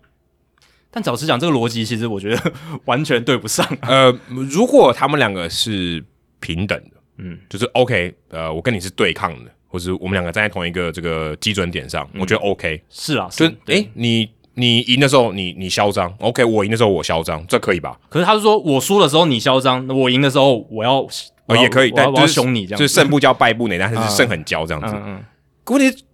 球迷跟跟你不同对，跟你不对等啊。对球球迷买票进场，他买的一个权利就是他可以虚你的权利。对，所以你你不应该这样回应他。这但是是个娱乐事业，对，但是其实我后来回头看，就是过了一周，因为我们刚好上一集录音的时候没有聊到这个，嗯，就是他是美国时间礼拜是我天们发录完音之后发生的，对对，反正我看到早上看那个讯息，我觉得很荒谬。可是后来我想一想，觉得说，其实 Javier Bias 这样也是一种有点像突破那个我们讲第四象限，有没有？嗯，就是你那个漫画或卡通是叫第四象限吗？反正就是嗯那个漫画或卡通里面的人，然后跟你对话，哦，跳跳出来的感觉，有点像这样哎、就是嗯你让这个球迷更有参与感。就像贞子爬出电视的感觉， 就他他还会回应你。对他对他对他今天啊因为一般的球员对球迷通常都是比较正面的，就是啊，come on 这种，对不对？或是啊送球棒啊，或是什么这种比较嗯对对对温馨的画面，对对或是比较正面一点的，负面情绪很少被反弹回来的，对，跟人家比到战，这很少见吧？而且老实讲啊，或是呛球迷，可能是活塞队有吧， 对，但是不对多吧。对，在 NBA 场上可能比较常见那种直接反呛球迷的，而且他们还没有那个网子，对，还没有更护栏， 更对危更危险，真的要对打起来是真的打得起来。但老实讲，要是 Javier Baez 他那个记者会的时候，他没有那么坦白，他就说我们比导战是我们休息室里面一个自我激励的方式，其实不会有人发现这欸可件是事、欸可是事实上我，我后来看，呃，其他的大都会的球员，他们也认为是就是这样的，就是他们是一个内部内部一个的一种激励的方式。对可是 Javier Baez 他却把这个这个手势，他背后真正的意思还是讲出来。当然，他后来衍生可能是他们自我要激励，没错，就是可 OK，反正球迷都不看好我们，对我们自己激励自己总对可以吧？可是这个手势的最早的发想，还是基于说他们想要把球迷虚回去的这个概哎、念。对，就是你们看不起我们，我们要让你看得起。所以老师他只要不要讲，然后他他就很公关的说，我们就只是要鼓励我们自家的球员，因为 Kevin 皮拉有比嘛，领舵也有比嘛，嗯我们就只是一个现在我们新的一个手势，像陈杰宪去年冠军赛发明了，诶，是冠军赛开始对吗对对对是冠军赛开始，就是那个飞翔的手嗯势、 ，flying，现在 flying 变的手势口号哎，现在已经变成一个约定俗成的统一师队他们非常喜欢的一个因为他手势们了。啊变 keep flying，就是那个对啊对啊，球队的官方的口号也变成这个，所以会不会明年大都会直接叫 thumb down mats？所以大都会案例就完全不一样，因为这是一个负面的。所以我是就觉得很奇妙，就是他为什么要这么的坦白？那造成这个公关危机，老实讲，对他或对球队来讲，并不是一件好事情。而且我觉得这个公关危机，如果他讲这么诚实，坦白说，我觉得或许还 OK，耶就是没有，就是我们就是觉得球迷对我们不好，那我们希望我们可以就是有点砥砺自己。你们看不起我们，我们要做的更好。那我们现在告诉你说，哎、其实我们也做的不错，你们也给我们加加油。他他可能是抱着这种心态，但是我觉得 Sandy Alderson 出来指责他的球员，我觉得是这整出闹剧里面，我觉得最瞎的。他等于就再承认一次，对，就是我们这个球员不行。对对就是就是我这球员哦、真的我没管好，对，我是没管好，对对对是我而且的问题啦。而对，而且他不是什么像 Steve Cohen 可能发个 Twitter，而 Steve Cohen 他还是有一点戏谑的方式去那个那个推文，有有点戏谑的方式。对，他就说呃，最近一次我以为的这个争议事件啊，是大都会的争议事件是大家要选那个黑色的球衣来穿，因为有人觉得黑色球衣很丑。嗯，他说好想念那个以前的日子哦，怎么是吵这些鸡毛蒜皮的小事？对结果我们现在要吵这个，对，感觉就是有点惹火上身。可是 Elderson 那个那个发言，而且是他是一这个个人声明稿，对，他是个 announcement，他是一个声明稿，而就是且措辞非常严重就。是要媒体去看的这样子。对，因为你如果发 tweet，人家可以不理你嘛。但是如果你发声明稿，媒体基本上是要做些事情的。是，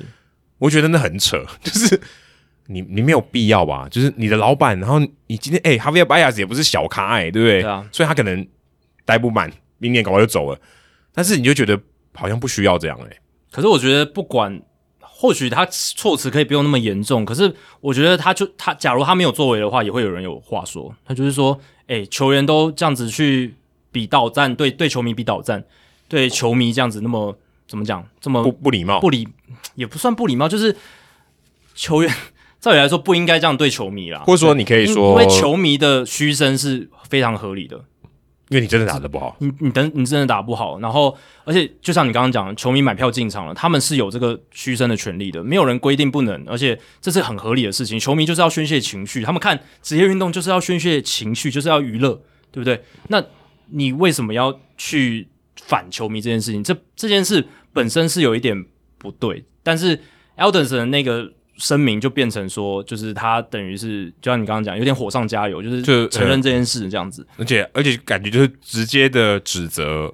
bias 或者对呃领舵这些人。可是如果他又没发这个声明，就是说，哎、都已经这样对球迷这样子不理，呃，就是不太尊重了，那为什么你球队的官方高层没有出来说话道个歉之类的，对不对？就会有人这样说，所以我是觉得，不管 Elderson 怎么处理，都会有人有维持。嗯，他但也我觉得站在一也个许很他可以，他可以更更有智慧的去回这件事。是，所以他就的是措辞他可的能确不是这么要严重嗯发言，嗯他的确是要有一些回应。是可是我觉得这个回应就是不好。他不用把它弄得好像真的那么严重，就是我觉得他可以就是比较大而化之的去处理这件事情吧。然后，因为老实讲，你从宏观一点的角度来看，其实这是这就是一个小小的闹剧，就是它确实是短期内引发了一个公关危机，可是长远来看，老实讲啦，它并不是说一个真的会让整支球队公关整个毁灭，或者是整个球队以后就被披上一个什么臭名，也不到这么严重。对，所以就像你讲的，也许可以又是用一种比较比较没有那么严重的方式，或者比较平淡一点的方式把它带过去，这样子不要再激化那种对立感。而且这个事件，我想要呃继续再延伸一点哦。我看那个 Lorena Michael Bauman 他有写一篇，里面有提到一个观点，我跟大家分享一下。一般哦，你在看球的时候，尤其台湾的球迷，我台湾球迷有些会有换队嘛。我原本支持 A 队，然后我觉得选可能看的不爽，或者什么那个八字不合，我选了看 B 队这样子，就支持 B 队，有换队这种情况。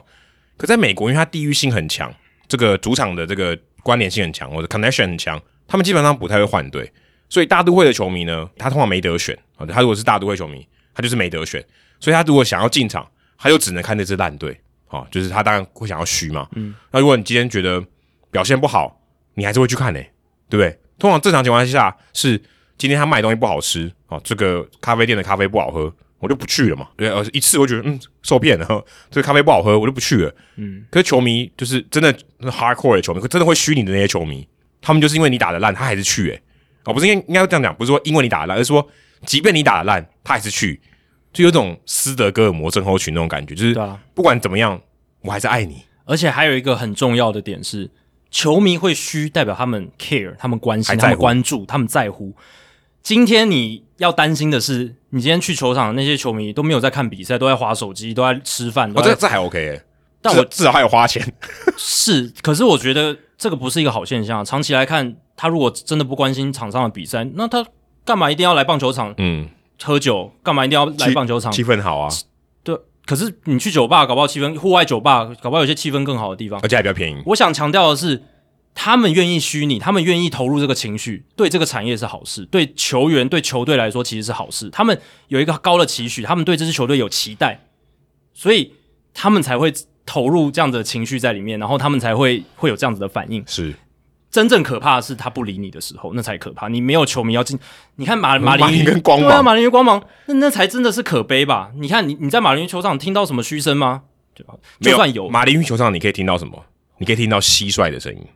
哇，哦这是厉真害了的， 这是真 的，这厉害了，就是已经搞不好连掉针掉地上的声音都听得到，真的真的超级安静。对啊，我相信那个光芒春平康纳球场应该也听得到所以你要听到就没有追平康纳球场听不到，因为他们没有真的草 皮哦， ，Marlins Park 是真的草皮，所以那个蟋蟀还可以活得了，对啊，但如果在春平康纳球场针掉到那个水泥地板上，搞不好真的有可能， 真的有可能或是那个听不到轰雨激起一个浪花，还有声音那。个水花的声音都听得到，这样子，对啊，所以我是觉得球迷虚拟反而要开心诶、欸我是如果我是球员的话，我可能会这样想，代表他们 care 啊，对吧？就像我们做节目，我们之前不是聊吗？有人给我们负评，有有我们黑粉，诶、其实我们不不不一定要用负面的情绪去看这件事，是啊，是代表说哎有大大更叔野多球人五四三最近有一颗星的，我们在那边 shout out 一下，他们就是因为有那个象粉嘛，是就是去嗯爪兄爪爪迷迷兄兄弟迷啊、呃去说他们、诶给他们一颗星，说他们啊，你们这个就是这个爪粉的节目，呃，非爪爪黑黑的节爪黑目，爪黑的节目， 哎、以前那个兄弟像裤子也是黑的，好不好对？爪黄也有爪黑，好对不好？啊。但是大叔他们的反应也是说，哎、这样蛮好的。其实现在哎、诶有这个爪爪他们来批我们，对不嗯对？这也是代表说我们节目的扩及率，哎、这个我们的影响力变大了那。在我们好像节目比较少被骂 哦。对啊，我们还需要更多人来骂我们，也不是这样，啊我们没有自 虐、哎、等一下我们受会虐倾向我们我们会不会今天这一集完一颗星突然全部冒出来？啊，搞不好对吧、拜拜都不要，先先不要了，但是但是至少有黑粉代表说你的影响力大到说，诶，那些本来不会听你节目，或者是本来不会接被你接触到的，他们也也来听听看，诶，结对果啊发现，诶，确实不合他们的意，可是他们愿意来留言，也许代表他们还对这个节目有一个期许，嗯，这比较正面的思考了。啊是是是，所以我是觉得可以用不同的角，就是这些球员也可以用不同的角度来看自家主场球迷来嘘他们这件事情。我我甚至都觉得 Javier Bias 精通这个道理、欸，就是他想要激起这个话题，然后哦也就是刺激，有点像一个制造操作一个话题，题这样子有点，OK，像说，嗯，虽然或许那个球迷不是我们的敌人，可对于球员来讲说，OK，我们现在有共同的目标，我们就是要证明给他看，prove them wrong。啊对，球迷说虚我们，对不对？我们表现打得更好，就真的打得更好。我觉得，但这有点结果论，可是我会觉得这个真的有用、欸，其实对于一个团体的话，如果你们有一个集体共同讨厌的东西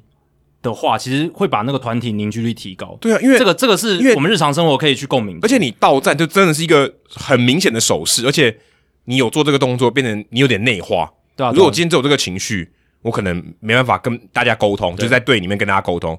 可是每一个人打二连打或全垒打都在跟别人到站，你的情绪会起来耶。是啊，其实我相信大部分的听众朋友可能也有类似的生活经验，就是你在一个群体里面，哦，我我我只是举例啦，当然也不是鼓励大家这样做，但是比如说你在一家公司里面，然后有一个公司里面有一个主管，你特大家都特别讨厌，没有这个，我跟你讲，只要你在公司工作一，定都会遇到一，定都会遇到。对你一所以定除啊、有一个原因，有一除非有一个原因，就是你自己是老板，对啊，你可能不知 道，如果你是老板的话，但是如果哎、你们公司有个部门有个主管特别讨厌，然后你们下班聚会的时候，不管是喝喝啤酒或者什么时候，大家凝聚力最强的时候是什么干？一掉起不干掉那个人的时候嘛，对啊，所以我觉得对你刚刚讲没错，Harvey Bias 他那样子的一个动作，可能真的让休息区内的气氛整个拉起来，整个大家有一个共同的凝聚力，同仇敌忾。是，可是我我觉得球队的公关会祈求他们，你们这个 keep it to yourself 就好，不要不要讲出去。对，因为他因为他这个东西在场上比，其实没有人知道真正的意思是什么啊、哎、可是呃，到站这个手势就基本上他应该没有正面的意思吧？是，可是他也没有对着球迷，对不对？你你哎没有，这很难讲哎、很，难讲，因为可是他们是在一垒侧嘛，对他们他的休息区在一垒侧，所以我你们要现在对一对一垒侧的比，人家以为球迷以为在跟他比，但我后来我们知道说他是在对跟队友比嘛，对啊但是他意背后的意涵是针对球迷，这个我们脉络我们都知道。可是我是觉得说，有很多手势别人是这样解读，但别有一些人是另一种解读方式，也有人觉得导战搞不好是一个奇怪的这种仪式的这种手势嗯嘛。就跟阿罗哈这个我啊们以为打电话，在不同的文化里面有不同的含义啊，他他们搞不好自己想出了这个含义是正面的。他们如果对外这样解释，我相信也不会引起太大的什么纷扰或者是什么疑虑。所以球队公关一定是希望说，拜托啊，你们为什么要这样讲出来？这样会造成一个蛮大的麻烦。所以 Javier Bias 可能是这个公关危机的需要再上点课哦。对啊，而且其实老实讲啊，巴 S 今年要成为自由球员了嘛。那其实这件事情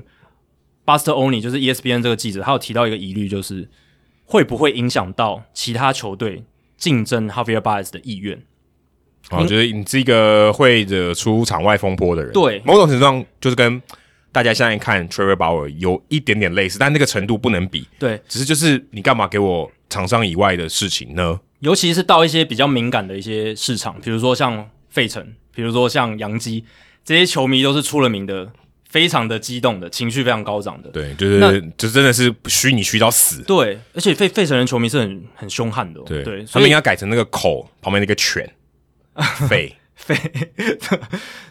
如果 Javier Baez 这些球队在考虑的时候，他们当然每支球队情况不一样，有些人已经有游击手了什么的，但是不管怎么样，但是就是有可能会影响到他的身价，因为 Javier Baez 他已经在两一一年前，二零二零年球季前，他已经拒绝了这个小熊队的延长合约的提案，对，一亿八千万美金，长度不知道，我个人是猜七到八年啦，差不多是这个、这个这个年份，因为他那个时候二十七岁，七到八年一八千万，以他当时二零一九年的那种表现是合理的。嗯，可是现在你看，今年至少打成这个状态，去年也打得不好，然后再加上闹出这个场外风波，就是会让他今年球季结束之后要投诉自由球员市场的身价、哦。Buster Oni 觉得会受到影响，我个人也附附议他的这个想法，这样子。可是如果我是球队的老板，我会觉得有来有这个人来，就是很有很有特色，话题很有性鲜明，嗯而且至少他不是不像 Trevor Bauer 这种吧，是就是这种不已经不这个不是道德的问题，而是说他当然会有一些嗯，可能大家每个球迷对他的观感啊、有爱有恨，我想应该也没有很多啦。嗯，我觉得他到哪里应该都会蛮受欢迎的，就是都是明星，是只是说你能不能认同他的一些言论或行为这样。但我觉得以观赏性，或是甚至我们有讲一般传统来讲，卖 T 恤的角度、 卖球衣的角度来讲，如果我是老板，我一定极力争取他。就对算他打得不好，大家只要能上场，我可以卖 T 恤，我可以卖摇头，可以卖票，我觉得嘖都是加分呢、欸对啊，其实我现在换个角度想好了，就像你刚刚讲了，Javier b a z 他带来的价值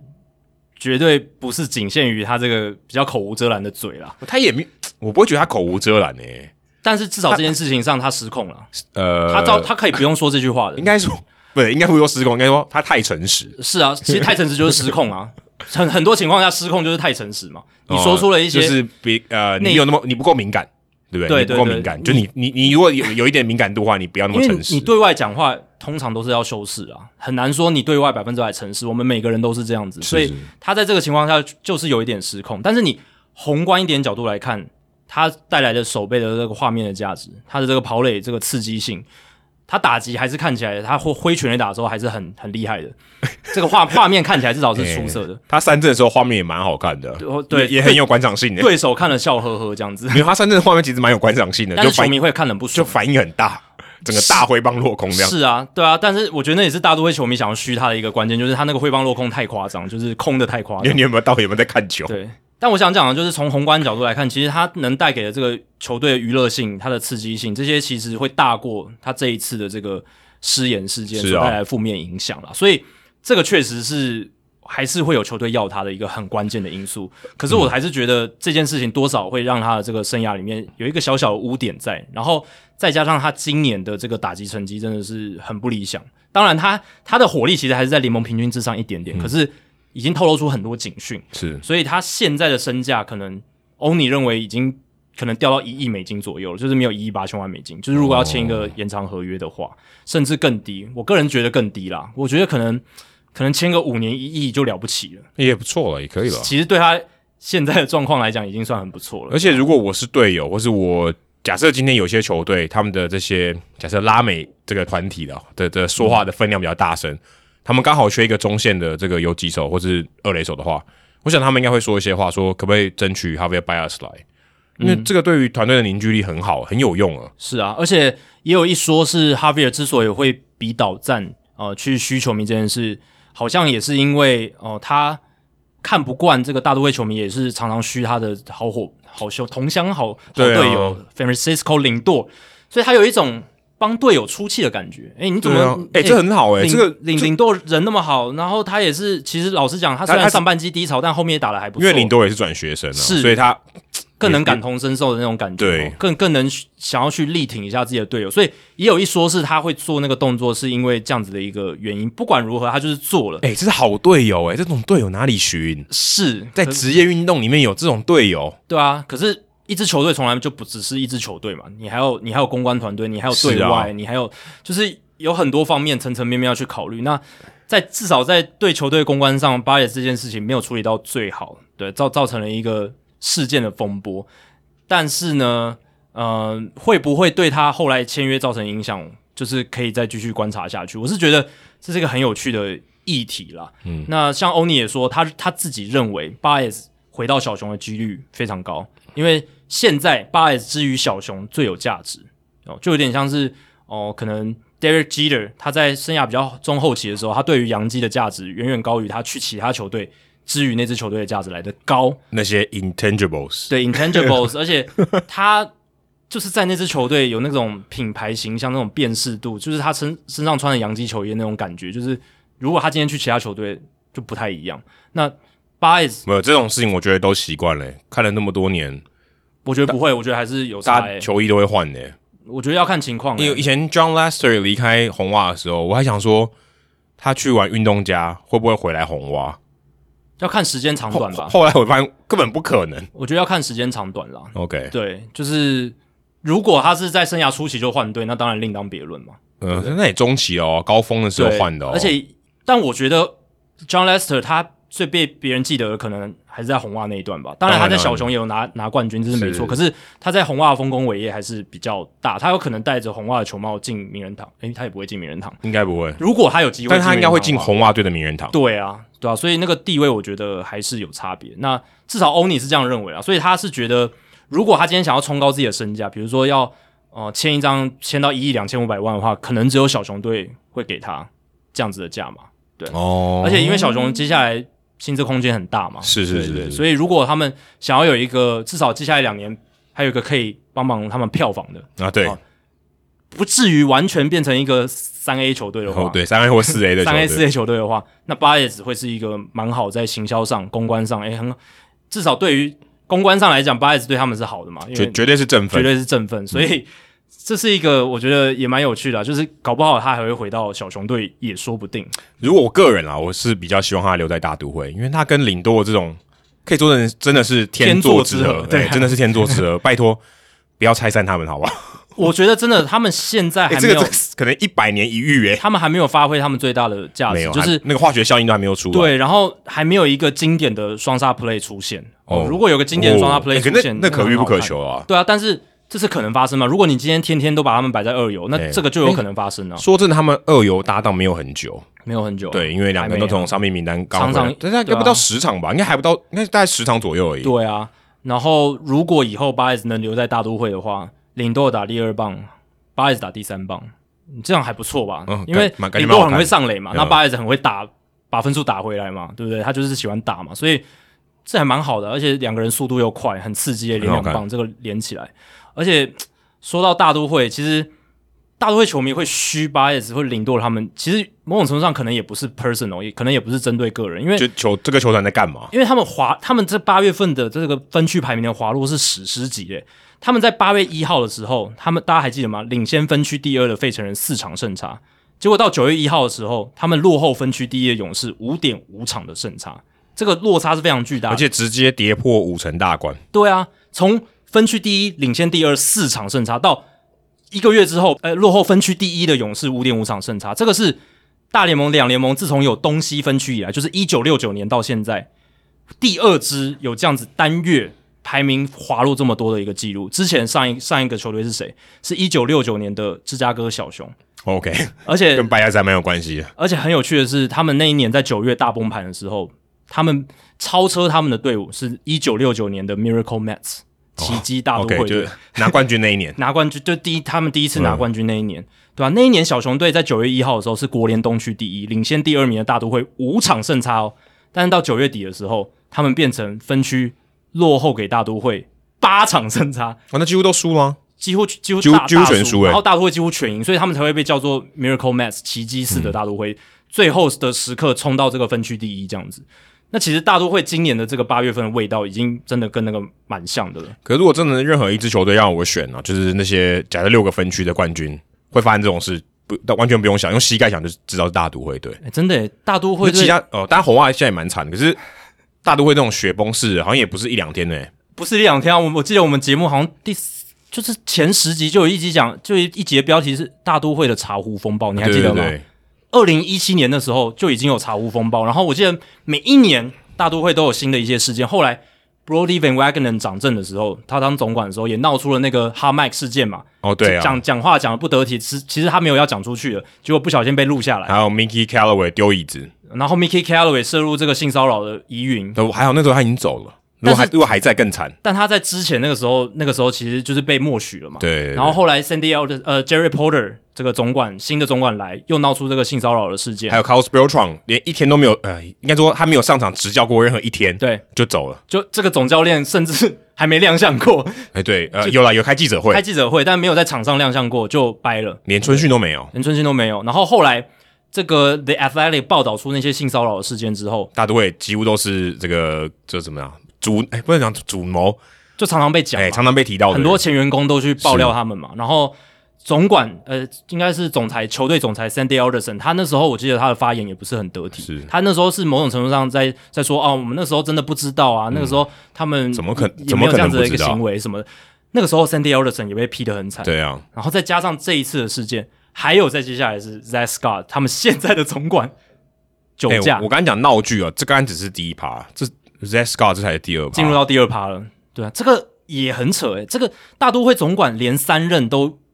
有很大的问题，就是对，而且他，我想 Scott 应该应该做不下去了，应该就直接就走了。现在现在现在好像停止嘛，对对不啊对？对啊，我觉得但应该也留应该回住不来了了。但是说真的，他这个事件没有那么复杂，我不是讲说没有很严重，而是没有那么复杂，就是酒驾啊，但、嗯、只能说没有撞到人。而且啊、对，这是很幸运的哎部分，但是他夸张到他睡在十字路口、欸，对，然后拒绝酒测，呃，拒绝酒测可能是他们美国人可以有的权利，但是我觉得你睡在十字路口，基本上你就找死。但我觉得对，这这这是一点，而且你怎么可以喝到这种情况？对啊，我觉得拒绝酒测以他的这个身份拒绝酒测是一件蛮不 OK 的事情。你要想，哦如果是一般人就算了，那他他今天是一个美国职棒大联盟球队的总管、欸 Tony La Russa 有接有接受酒测吗？好像也没有哦，他好像就直接直接被抓走哦。但是通常是有经过这个酒测，就是他们应该也是会要经过一个酒测的程序。我我不知道拉鲁萨他有没有接受这件事情，但是他有被关起来啊。他有被关起来。嗯对，那至少我看的报道里面好像没有强调说他拒绝酒测这件事，所以我们先假设拉鲁萨是有是有接受酒测这件事的。好了，但是今天这个 Zack Scott 他是连酒测都拒绝掉，然后某种程度上有点脱序的行为，对不对？在对啊在，路边就直接在路边昏昏大就睡，就就直接睡着了，这个就是一个蛮很像不蛮得像最近体那个高雄钢铁人张博维的事件。对，这个就让人觉得，而且我是觉得 Zack Scott 来做这件事更不合理的是，他那天是这个跟 Steve 嗯 Cohen 他们老板有一个参叙嘛，然后后来结，当然中间隔了一段时间，所以不一定就是跟 Steve Cohen 有什么关系？什么这个应该是没没有关联的。那主要我觉得离谱的是他的身份地位请个代价，完完全没有任何问题。就很很合理嘛。就你而且把这个风险算一算嘛，对不对对？啊你而且也知道说这样这样绝对不好啊你。也年年薪应该有个万几几百万美金的，你你请个代价是是要花你几个肉，嗯甚至对不对用，甚至他只要扣助理来就可扣住以。你来就好了嘛，对啊，这种事情这么简单的，而且你你开车你也累，那那个时候应该很晚了，对不对？所以我是觉得种种的行为就是一个脱序，一个离谱，一个很大都会的事情。我这样大讲，都会已经已经变形容词了、欸就是就刚符合我们刚刚那个听众信想问的，就是现在美国媒体一些美国的乡民，他们就是很 messy，就是一个很很 mess 的一个事情呃，不意外直接这样叫 Messi 不就好了？也可以啊，只是就是要有那个就 T 嘛 Ma-。Mats，然后把它加 S Y 对 Matsy， Matsy 啊，对啊，我刚才 Mat Matsy 这样子，很很 Matsy 这样子，就是这支球队一直以来都有这样子的问题，然后好七像号车一直出轨呃真的欸，脱轨，顺便再帮七号车周记打个 广告，对，这是江教练主持的节目，相信江教练应该这几个礼拜也是，哦，很好哎，不缺话题。 但他对啊，他他这种资深大都会球迷可能乘客一直反应满不会像载，我们那 么大，乘客一直满载，对一直有话题。一直有东西可以聊，这样子，一直有给东西这可以话题干别掉队还没有哎，对啊，只有大都会有，大都会的广那些那种 sports radio 应该也很开心，很爽可，以应该很爽一。直可以讲很多哎，这种很辛辣，这可以讨论很久哎。每一集都可以很有内容哦，都可以发表很强烈的意见，这样子，而且可以得到这个球迷们跟你一起同仇敌忾的感觉。 这样，身为大都会球迷，到底该开心还该难过、我不知道哎、我真的没有当过这种球队的球迷哎、所以很难想象 啊。就是他们曾经短期内强过嘛，二零一五年打进过世界大赛，而且曾经让你看到非常有希望的一个前景。其实他们每年都很有希望，应该这样讲。应该是我觉是得至少这最近这几年都很有希望，只是嗯，就在球季中就会有一些呃，你完全没有预期到的事情会发我生们。甚至还没有讲，除非像这个受伤哦，大家都会预期， 这个这就已经算了。对啊，但是但是这种你你有不是一受伤的东西一大堆耶、但有些受伤也很离谱，像 u n s s b e d e s 哦，就是他明明知道自己腿不行了，然后还要把自己练得更壮，让自己再受伤，最后就是整个生涯报销。然后还有就是被野猪被野猪弄伤嘛，对对对，这个也是很离谱嘛，野猪骑士事件嘛，所以这种事情也是会发生在大都会身上，让你觉得不得不信邪，好像这支球队有被下下咒还是什么的。然后再加上之前的前一任老板 Will Pang 哦，他们问题非常多，嗯，那你想。好不容易终于摆脱了 Will Pang 家族了，大都会球迷心里想啊，歇一松可以松一口气了。哎，结果来了这个 Steve Cohen，其实也不亚 于，当然他财务上面是很健全，没错，可是他的这个大炮性格，嗯，在推特上哎、疯这狂个发这文，个这个这个很难改，这个公关应该这个也很是很难头改痛哦，嗯球队的公关真的很头痛有，有点像有点像台北市、欸，大炮性格真的对大炮性格，就是你那个当你的主政人是一个大炮性格的时口候，无遮拦的时候，哎、你的这个公关的这个其他的他的下属，我就会很头痛了。我记得柯 文我们现任台北市长他在竞选的时候时候呢，其实他后面的幕僚常常很紧张，对，哦就是要常常拉住他他、欸，他真的很差。我觉得 Steve Cohen 因为这种东西都是 life 的，就是你不能剪、欸，是你不能修饰，你来出去就出去，完蛋欸了。而且我觉得市府幕僚还算好，他还可以拉得住，他至少市长人在他前啊，面，就至少还 reach 得到还。reach 得到 Steve Cohen，他在推特上你要怎么拦？ 他有在拉屎的时候在传推特，你根本连拦拦拦到拦都拦不住。你这完全拦不住啊！他而且而且那个账号应该是他个人的，是他个人的，就是其他人应该没办没办法。法 access，对啊应该没没有办法有办法去管他的啊，所以。大都会球队公关应该要常常加班，应该要常常一直写声明稿，或者如是如果我是大都会公关，我就要求 Cohen，不要不要再说了，就哦真的。是你你可以把那账号关掉哦。对，Michael Gong 啊啦，吼，你要说话，你你要我们写声明，我们帮你写声明稿，你不要自己在那边但脱序。哦但媒体一定不希望这样。媒体拜托你，拜托你多发，我多发我多有讯息。尤其是纽约的那些小报、那些世界媒体，当然嗯是超爽开心的不行啊！某种程度跟那个美国前任总统蛮像，哦，是对，就大家都很有话题，因为他一直发，只要他有发就有话题。头条很好写嘛，嗯然后那个报纸常常就有人买嘛， 因为看起来就是很吸引人。可是哇，对大都会来讲，真的不是一件好事。而且这个话题其实也可以延伸到 Trevor Bauer，因为 Trevor Bauer 最近有一些新闻嘛，哦那诶他已经第，我还查了一下，他第八次哎、对，已经哦我已经已经多到第八次的行政停职，然后多到我都数不清了、八次了。到九月十号嘛，这一次。那我想应该很快就有第九次跟第十次，他跟大都会的关联是，其实大都会在季前是想要签他的，差一点点，而且好鲍尔还有还有讲这件事嘛好，像好像最后两队嘛，对不对，就最后是就就是到道跟奇达跟人，大都会。那你就想，如果我大都会 当初签下了 Trevor Bauer，现在会变成怎么样？诶可能搞不好没有这个性暴力的传出来，因为他是在五月的时候是在那个帕萨蒂纳那边嘛，就是在洛洛杉矶那边嘛。哦，你的意思是说，他在纽约，他住在纽约的话，诶，搞不好就不会发生这个事情。嗯嗯，我觉得跟地点可能没关呢、他搞不好在纽约还是会找到一个人做这些事情，这也对，是生命自然会找到出路。是。但总而言之，如果大都会当时签下他，然后现在又遇到这个问题的话，性暴力的问题还没解决的话，哦哇，那哎大如都会真的惨爆。如如果他的事情直接搬到纽约大都会的话，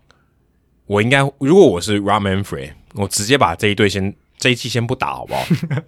因为这个，你只要有你只要有打比赛，你就是对联盟就是一个伤害。只要有运，这支球队在运作的时刻，好像都充满着就全部人都放奇怪无的薪事情假，除了的除了台湾日以外，嗯对其他都好像那脱了哎呀序，大大家都，我不知道台湾去台湾有没有脱序啊，我们是不知道。是没有啦。至少我们看起来是很和乐的过过完那一天的嘛，对不对？对对对，哎，说到台湾人哦，补充一下，呃这边突然插一句插一句呢。题外话，对对对，我们一百九十二集的时候有聊到台湾语啊，我也我刚才忘了讲。对对对，要帮他置入一下这个可以，因为他那天也分享很多，这边广告大家闪不了，因为我们刚才聊到一半。没错，对啊，所以还好，你可以说还好，他们那时候没有签下鲍尔，现在已经变成道奇队一个烫手山芋。那他们后来补进来的就变成台湾 Walker 嘛，对对，所以至少 Walker 上半季表现的很好，让他们有机会在分区维持这个第一名他的就成绩。算表现超烂，我也我我也宁肯选 Walker，因为对因为鲍尔带来的伤害的太大了，对啊，而且还有钱的问题。对，而且 Walker 老实讲也没有太贵嘛，对不对？啊对对就是跟比跟鲍比起鲍尔来讲，那个哎风险、所有所有人跟鲍尔比都便宜啊，对啊鲍尔那么贵，鲍尔风一险年四千万啊，对啊，风险相对小很多。我刚我现在查了啦，就是呃，这个台湾 Walker 他的合约是两年，然后附带一个二零二三年的球员选择权。嗯，对，所以其实对他他明年还会继续在大都会队，然后而且价码很便宜，他今年一千万美金的薪水，明年才七百万，而且后年的这个球员选择权也才六百万美金。哎，他的这个两千三百万加起来，可能鲍尔差不多也今年差不多投两千三百万的价值，真的是，当然不到零头这么夸张，可是就是差不多一半而已。差不多一半，就是他刚 他有投，他到六月二十几号最后一球嘛，对啊，是差不多啊。所以哇，所以真的大都会也要想说，好啦，至少有一件事情没有真的走到特别歪，就是台湾挖哦，坑、对啊，哎、你要，想自己算一算，搞不好大都会觉得 OK。如果有一个 trade off，我现在演变成这个剧情，总比我跟道奇队那个剧情好啊。对，因为老实讲啦，Trevor Bauer 在道奇队的这个公关危机，比起现在大都会遇到的现在手上的这些公关危机，都还要来得棘手，都还要来得大。对，麻因烦为他的因为他的洞太大了，他战力上的问题也很大，跟他场外的风波，嗯呃，球员的感受，对不对？球员啊、这个私底下怎么受，是能不能接受这些东西？这个问题太大，这个这个远比我们刚才聊的都都还要大。对啊，虽然说台湾 Walker 他下半季投的比较不好，但是老实讲啦，这笔投资目前看起来也不是说完全丢到水里。那我会觉得说啦，大都会现在整个从上上上到这个老板，到这个球队总裁，然后再到这个总管，哦，的问题那么多，然后哦球员也有一些风波这样子。那 Steve Cohen 会不会明年就干脆把整组这个管理团队干脆来一个机会啊？现在有借口了嘛，可以来一个大换血。哦，对啊，因为 Luis Rojas 有蛮多人也觉得，球迷可能觉得不啊适该任换了，对对啊，所以我是觉得有可能哦，今年休赛季他们可能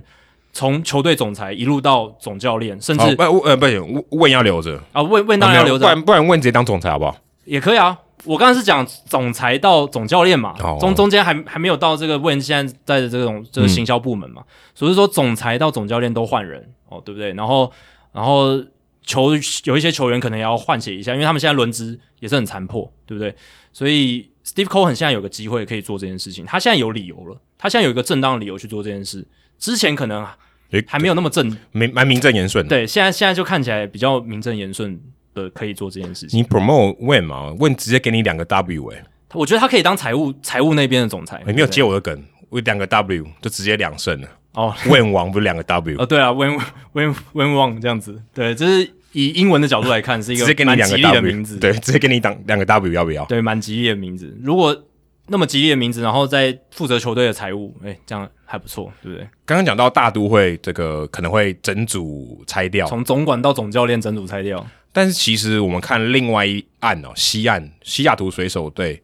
他们居然哦续约了。是反过来是续约，把总管跟总教练都留下来了。虽然水手队打的也没有那么好，嗯，但是提前续约，呃、但虽然他们也要今年就到期了，是啊，是哦、今年 expire 不是那球季个不是洛杉尾矶声到期， 那你会觉得说好像应该可以趁机换一下吧？就是他们也没有做到好到那种程度是，就是显然呢，这个 Dipolo 跟 Dipolo 跟 Service ，service 都没有好到要立马续约，或者说对 OK 球季结束后我们再续约。但我觉得这个操作上的确，如果你球季后就是讲说有耐心一点好，就球季后再续约，可能会有点不太安定。就是对 OK，教练是不是要继续带，他也不知道；总管要不要继续做，他也不知道。那如果我们现在还有机会拼季后赛，我让你安定一点，也许你比较不会烦心。对，而且我觉得这也是我刚刚想讲，的，其实是就是显然代表 Dipolo 跟 Service 他们两个人在水手球团里面的政通人和做得非常好，对他们合作五年多了，从好像从一二哦六年了，呃15 Dipolo 好还像是是一五年开始，然后呃 Service 是从一六年开对，始所以他当总教合练，作五年多。对，而且中间发生了一些风波，你还记得之前他们有这个 Lorena Martin 的这个事件哦，那个 performance coach 是 high performance coach 是什么高效表现主管，反正就是他们发明的一个职位，就是去因为 Lor- Lorena Martin 她是一个科学家嘛，她嗯就是去管理这个球员他们的一些表现上的一些数据什么的，希望用科学的方式去让球队提升表现。嗯，诶，这个想法是很好的，可是。Martin 他进球团没多久之后，诶，就爆出说，诶，这个 Depolo Service 还有这个水手队的高层不尊重他，对，甚有至有点有一些点性别职场歧对视，职场上面的性别对歧职视，场上面的性别歧视，呃，结果没没做多久就就走离了，而且而且这个事情是，好像他离职之后就是跟媒体公开这样子，，对，然啊后他有后有点有点有点玉石俱焚的感觉，后来有闹上法院，但后来他们好像是私下和解。嗯是对但是这件事情你可以看得出来，Depolo 跟 Service 是全身而退，他们其实没有受到太大的影响。你从现在来看，嗯对，而且球队现在还跟他们续约。那后来还有这个，当然 Kevin Mather 这个他们这个球队 C 算 CEO 吧 CEO CEO， CEO E 的失言事件，当然没有跟这个 Service 或者是跟 Dipolo Depolo 有什么直接的关系，可是那个也是对一个球队整体形象是一个很大的受伤。然欸后我们一直在聊这些 PR 的事情，对，很因为这这一两年真的发生非常多这种严重的 PR 事件。那但是其实那个失言风波，其实某种也某种程度上也透露了一点水手队内部的一些可能文化被透露出来了，因为 CEO 都这样子了，哦，对啊，而且他都自然而然地这样讲出来了。可是我反而觉得像上一次那样子，感觉或许就是让 Depot 跟 Surface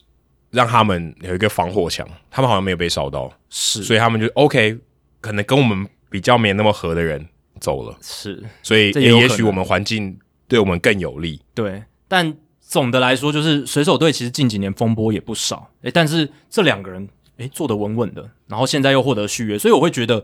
他们是政通人和做得很好，跟总裁现在的 CEO 这个 John Stanton 诶混得不错，对啊，然后 Dipolo 他不只是续约，他还升职了，他从总管变成了他从原本的 EVP 就是执行副总裁，还有 GM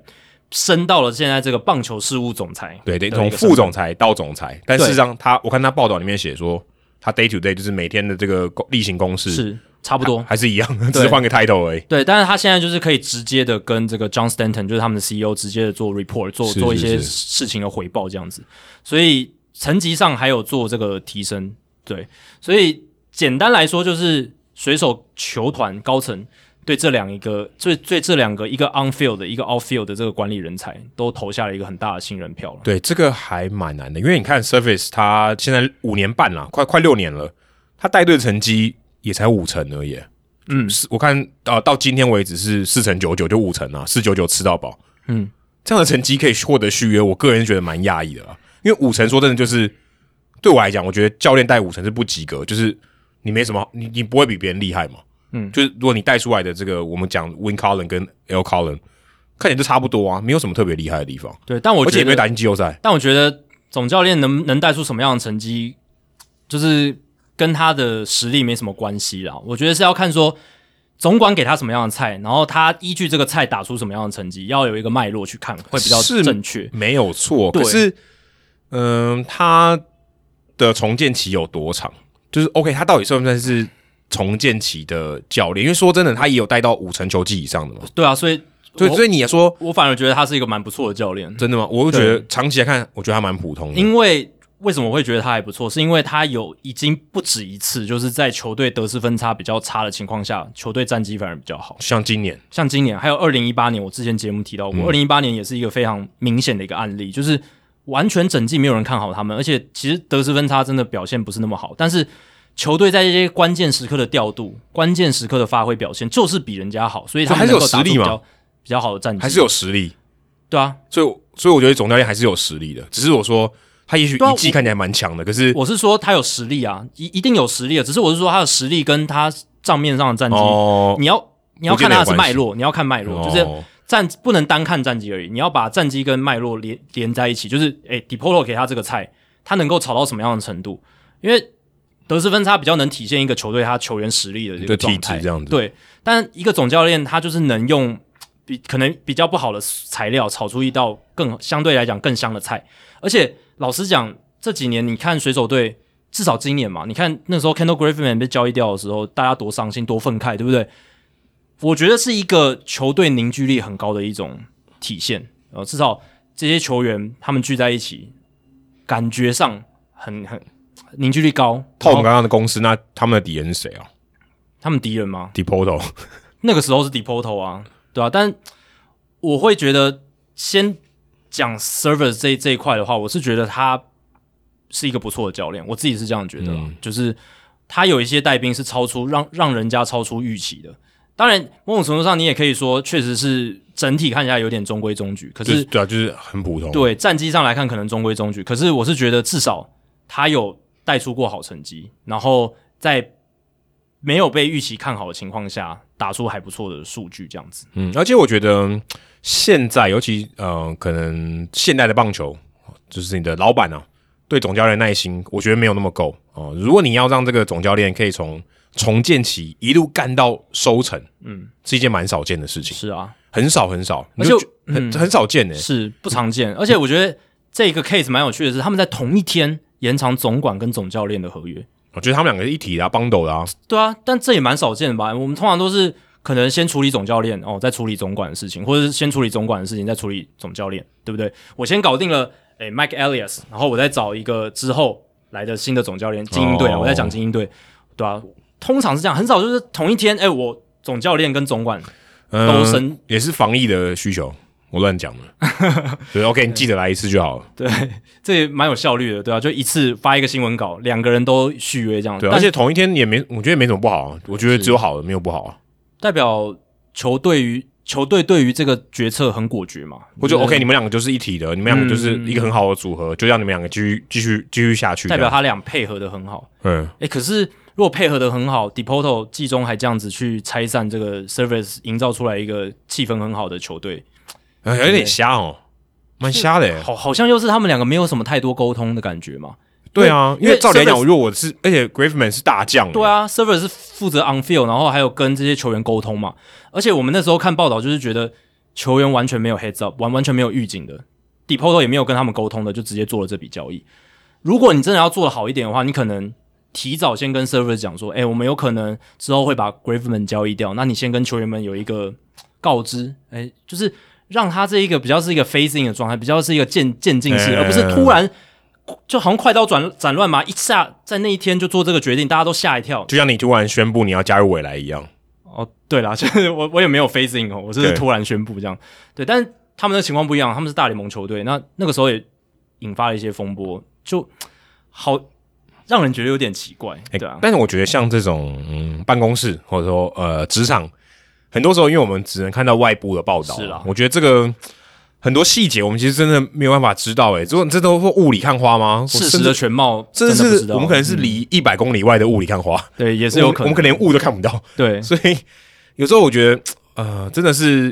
这种，尤其是职场的事情，我觉得真的是蛮难猜测，或他们上头到底怎么决定的？也许他们决定很简单，根本没有像我们想的那么复杂，也也是有可能的啦。是啦，只是我觉得像 Service 跟 Depoto，他们可以从重建到未来，我相信水手队的战绩应该会非常好。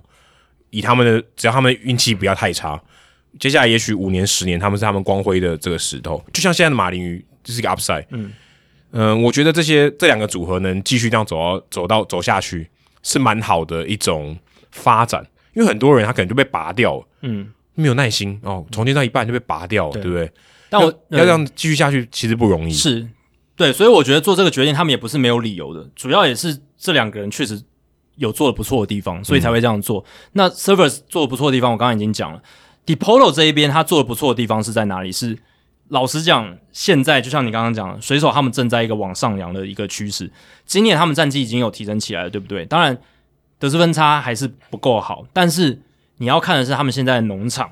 今年大联盟季中这个八月底的时候，MLB 官网他们 Pipeline 这个网站，他们给他们这个农场排名是呃第二名哦，嗯，全联盟第二，而且其实他们在二零二一年季前就已经是第三名，二零二零年的季中是第四名，二零二零年的季前是第九名，这代表什么？一路往上，嗯，现在已经到第二名了，所以他们现在农场是非常非常强的，他们有 Julio Rodriguez 现在百大新秀榜第二名的，然后 Noah V Marte 这个第十一名，George Kirby 第三十五名，还有 Emerson Hancock 三十六名，诶，都是前四十名的。对，我刚刚已经讲了几个名字了，一二三四四个名字了，甚至还不不包括不包括后面一些打击率可能不到两成的 Kelnick，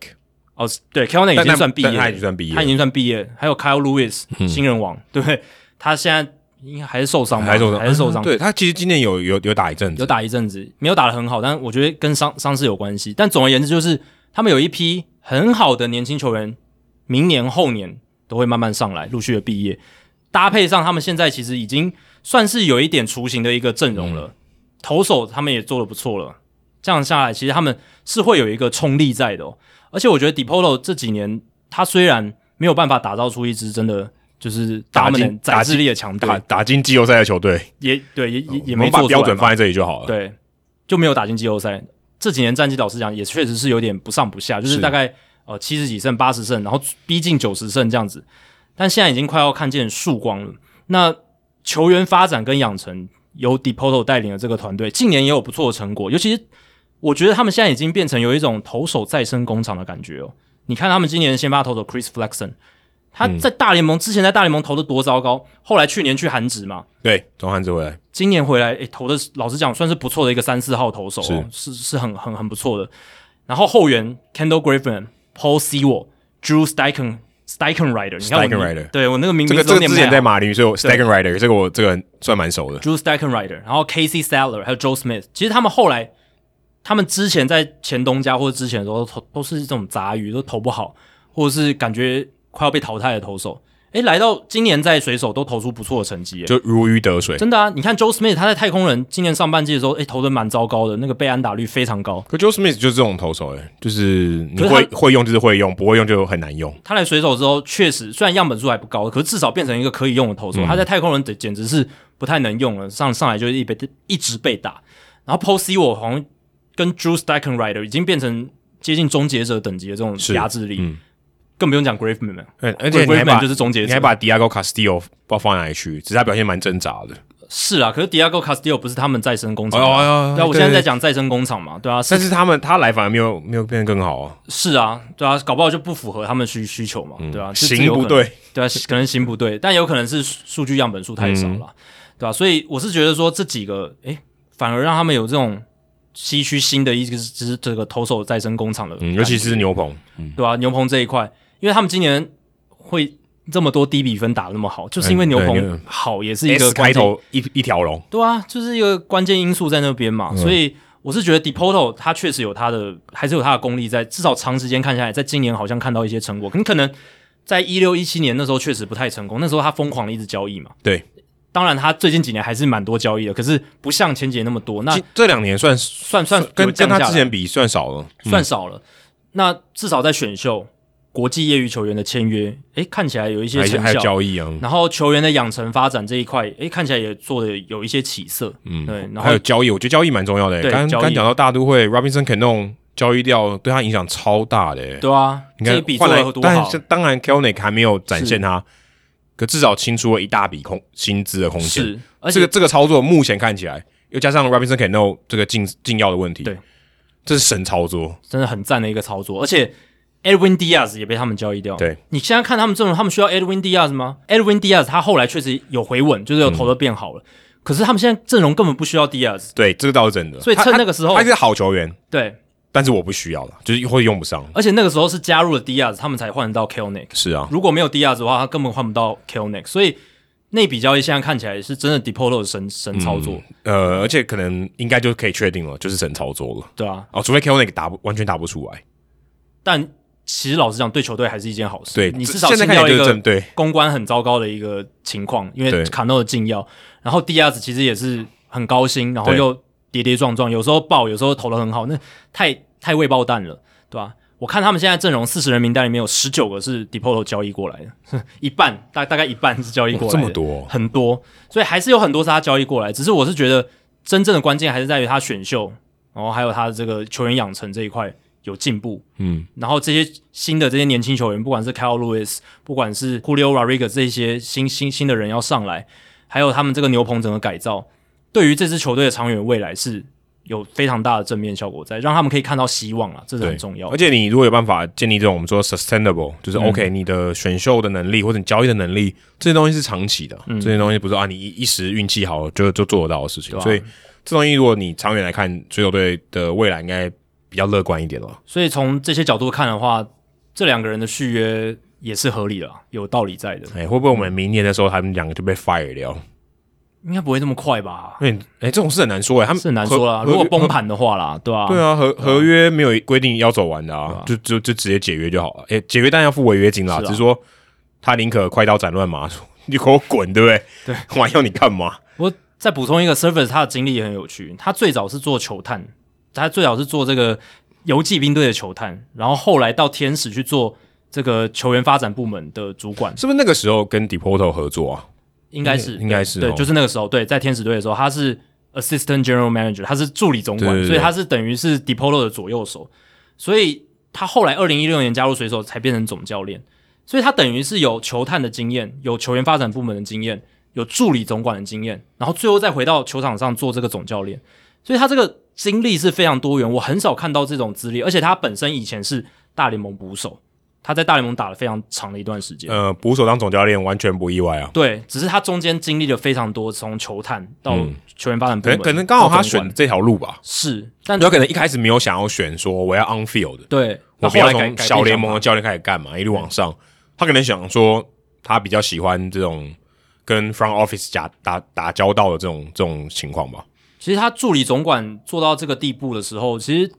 他就两条路嘛，他可以继续升到总管，嗯另一个就是去做总教练，因为他有球员背景身份。那他最后选择那了 d e p o 也有啊， Depolo 也有， 对，Depolo 是选择总管嘛，所以对他们两条路选的不一样。Server 最后选了他就要去当总教练，那 Depolo 最后选择去当总管。诶，结果看起来两个人现在目前看起来至少都都被水手愿意留下来。而且在哎这个时间点，他们看起来都找到他们对的位置，搞不好互换不行，哦，对啊，对不对啊对对？啊搞不好互换还不行呢、是搞不好互换的话都做的很糟，因为他们也许来讲说，他们球员之后的第二人生，这是一个同样的起点嘛，就啊都是退役球员，对然后但是两个人发展，呃，有曾经交集过，嗯然后又往两边分过去这样，但最后还在同一个 pool 里面啦，对对对对对，所以还算蛮有趣的一个组合。水手队，如果你看他的这个管理阶层还有教练，那再来讲一个比较有趣的发展，不知道大家有没有注意到，今年巨人队我们讲了好几次了。对，但是他的全垒打变超多，哦，对啊，因为我们讲说 Oracle Park 是一个打者坟场，很多打者不想去嘛。传统上我们会有这样的认知，什么没嗯有三十三不上旧金山？为什么没有三十三？我正值巅峰的打者，我干嘛去旧金山？嗯啊，全垒打打不出来，对不对？很除难非。你是 Barry Bonds，对，除非你 Barry Bonds，、这 Barry Bonds 是千年一遇，对不对？对你不太会想去，但是我去投手的话，也许哦，这个 Oracle Park 是这个投手的天堂，哦，很适合投手发展。可是没想到今年巨人队的全垒打，哦，现在啊，当然他有一阵子是全联盟最多的，现在被超车了。蓝鸟队变最多，蓝鸟队今天打了四支全垒打，所以被超车两百零四支全垒打。巨人队没今天没有两百零一支，但也是全联盟前三的。你很难想象巨人队，你现在大家暂停一下，你想象巨人队有哪一个打者超过二十红？对啊，今年他们就是很平均，对啊。其实我们在第两百二十六节的数据单元就有提到，那个时候巨人队全垒打爆量的一个状况，那个时候他们在明星赛前已经累积了一百三十二轰，那个就是全联盟第一你。那时候第一，对，那个时候就有讲，只是我们没有讲原因是什么。那对，今天我们就来讲一下，说到底可能的原因会有什么？而且甚甚至我们可能找不到原因，也有可能啊啦，也有可能我们讲的不一定是真的 对百分之百确切的原因啦，对啊。只有 Yastrzemski 还有 Brandon Bell 目前超过二十红，嗯，但他们有十个人上双，诶，对，有十个人打超过十支全垒打。如果你是总教练，你应该希望这种组合吧？是啊，我我宁我宁可不要有三十轰的，我宁每十个人，假设可以排除先发打线，每一个人都有十轰以上，搞不好更好。就你不是只是依赖一两个球员，对那万一那一两个球员受伤怎么办？你整支打线就垮了，对不对？所以、哎这个平这均个一点是好的，这个阵容很难组欸诶、很难组要啊。组到这样的阵容真的是有点像在算牌哈，因为像我们讲管理学系会讲那种作业研究，就当你有一个铺我是说哦，我这么多权益打，我要分给多少人的时候，这种分法好像是最好的。因为他们是今年就是军强嘛，就是所有人都变强，然后老将变强，年轻球员、杂鱼球员加进来的，哎、也变强。当然有一些球员是退步啊，像 y a s r e m s k y 或 Alex Dickerson，嗯，没有打得像之前那么好，可是他们至少还是维持一个平盘的水准，没有没有说崩盘哦，至少这样子。所以在大部分球员都有进步的情况下，然后又是一个军强的一个状况，所以就是整个战绩就强，而且这战绩个就还强还没有讲到投手、欸，而且全垒打数据是很夸张的，因为自从 Barry Bonds 退休以后，巨人队一直在全垒打这个数字上面一直是很平庸的，非常对啊这非很常差劲的。蛮夸张。而且我看到一个这个记录啊，是说巨人队搬到旧金山的以后，从来没有全联盟全垒打领先过、欸，对啊，因为很合理，因为他们球场的那个地理状况就不适合打之全前在垒打。 Candlestick，对，所那个以更难打全垒打，那个海风更强了，然后 Oracle Park 当然也不好打，因为对海风也很强，而所且以气温比较低，这也是一个问题。所以会造成这样的结果，其实有点像什么天不利，呃，天时地利人和不逢时，地也不利。球员也不够好，除了 Barry Bonds 以外。呃 b a r r o n 我们今年没有 b a r r o n 吗？哦，你呃，你是说我我说之前哦，对，之前但啊之是前但嗯不逢时，天地也不利，人也不是打很多全垒打的人，结果居然造出最好的结果，是这也很很神奇只是耶。现在已经改变了嘛，就是地不利这件事情已经改变了，也就是我们这个礼拜要谈的，就是 Mike Petriello 他就写了一篇报道，就是他分析了现在 Oracle Park 的它的这个规格，还有它的这个 Park Factor，就是球场因素已经对变得跟以前不一样了，因为他们在二零二零年有做出一些规格的调整。对，呃，这个 Park Factor 如果按照 Statcast 它的这个排行哦，呃，二零一九年的时候，它是对打者最不利的球场，三十座里面最差的，嗯就是打者最不想要去的球场，因为对打者加分最少，哦甚至扣分。是，二零二零年哦，突然暴增到第变成第七好了，对，今年又回到十三。可是你可以看到说，他们好像脱离了哦，就是我对打者不利的那种标签。不再是打者坟场，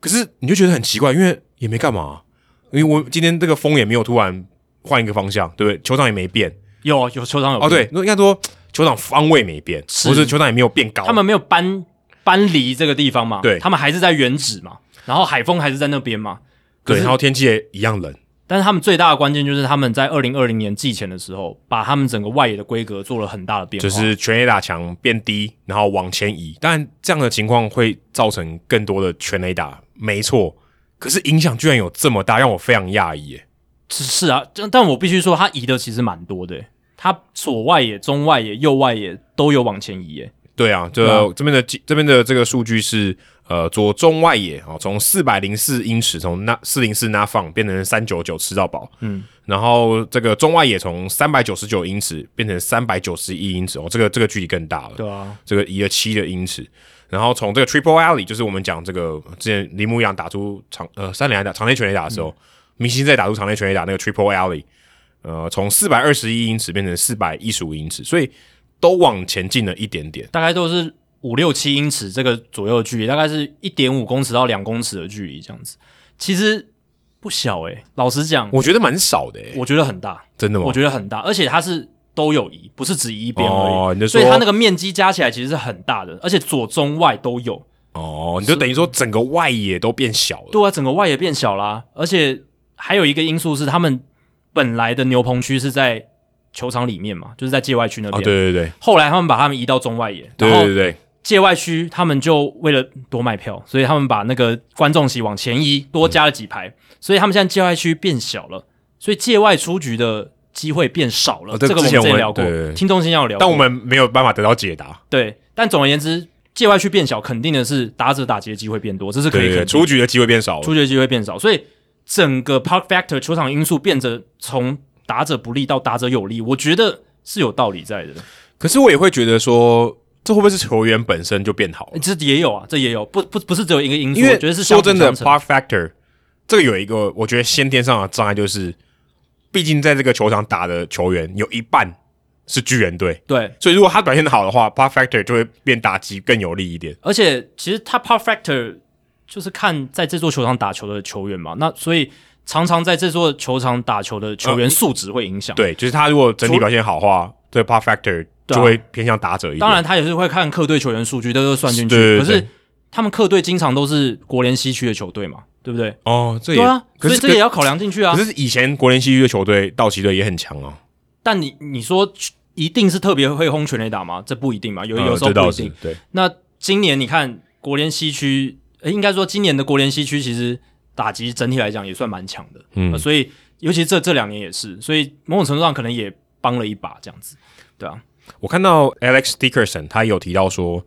最近他们的球比较会飞耶，就打的 travel 比较多，比较 carry 比较长。嗯，我也觉得很神奇，是不是他们真的是什么气候改变或者风向有什么不一样？呃我觉得还有一个关键是，我觉得我看我有看到 Alex Dickerson 他有一个扩是，呃，他有另一个说话是说，他觉得他看球看得比较清楚，哦，因为他们在这一那一次的球场改变里面，还有一个改变是，他们把他们中外野的打者之前本来有一个荧幕，他们后来把那个荧幕小的删一掉幕，嗯，删掉了，然后就变成完完全全的打者之眼。所以现在的球员呢，应该是在打击的时候看看球看得比较清楚。可可所是以我看了一下，其实他们在这个打击的，就是数据上也没有到，就是我们讲说击球出速或什么打得更好或什么的，但强击球比例增加了，就是在哦 Park Factor 里面，本来从一个强击球比例在这边是低于平均的，现在变成高于平均百分之七，而且连两年都蛮稳定的这个数字，这样可能就是他们整体真的都提升了。就是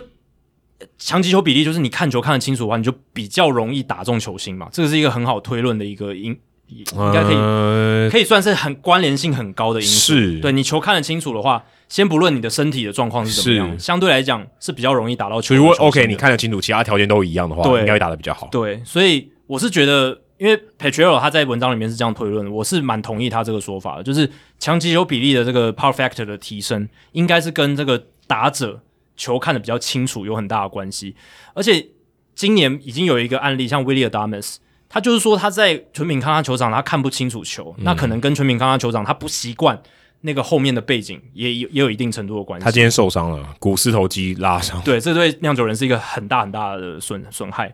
但威廉·达 a 斯的这个案例，就是他在纯品康他球场看不清楚，然后到酿酒人看清楚了，哎，他就打得特别的好。这个我觉得就凸显出，其实打者之眼对于打者打击真的非常重要。我看了一个报道，是因为我记得前两年那个 Comerical Park 就老虎球场也有人在讨论说，诶，为什么他们好像一下是投手球场，一下又变打者球场，什么这些话题。那个时候 p a t r i o 他有写一篇文章，他就发现说，诶，其实老虎球场很多打者都很喜欢去打，为什么？因为他的打者之眼非常的非 深常大，嗯，而且非常大非。常大，嗯，所以视野是很好，所以它里面就收集到了很多球员的引言，就是他们都讲说，其实我打击的时候到一个新的球场，我最在意的就是打者之眼。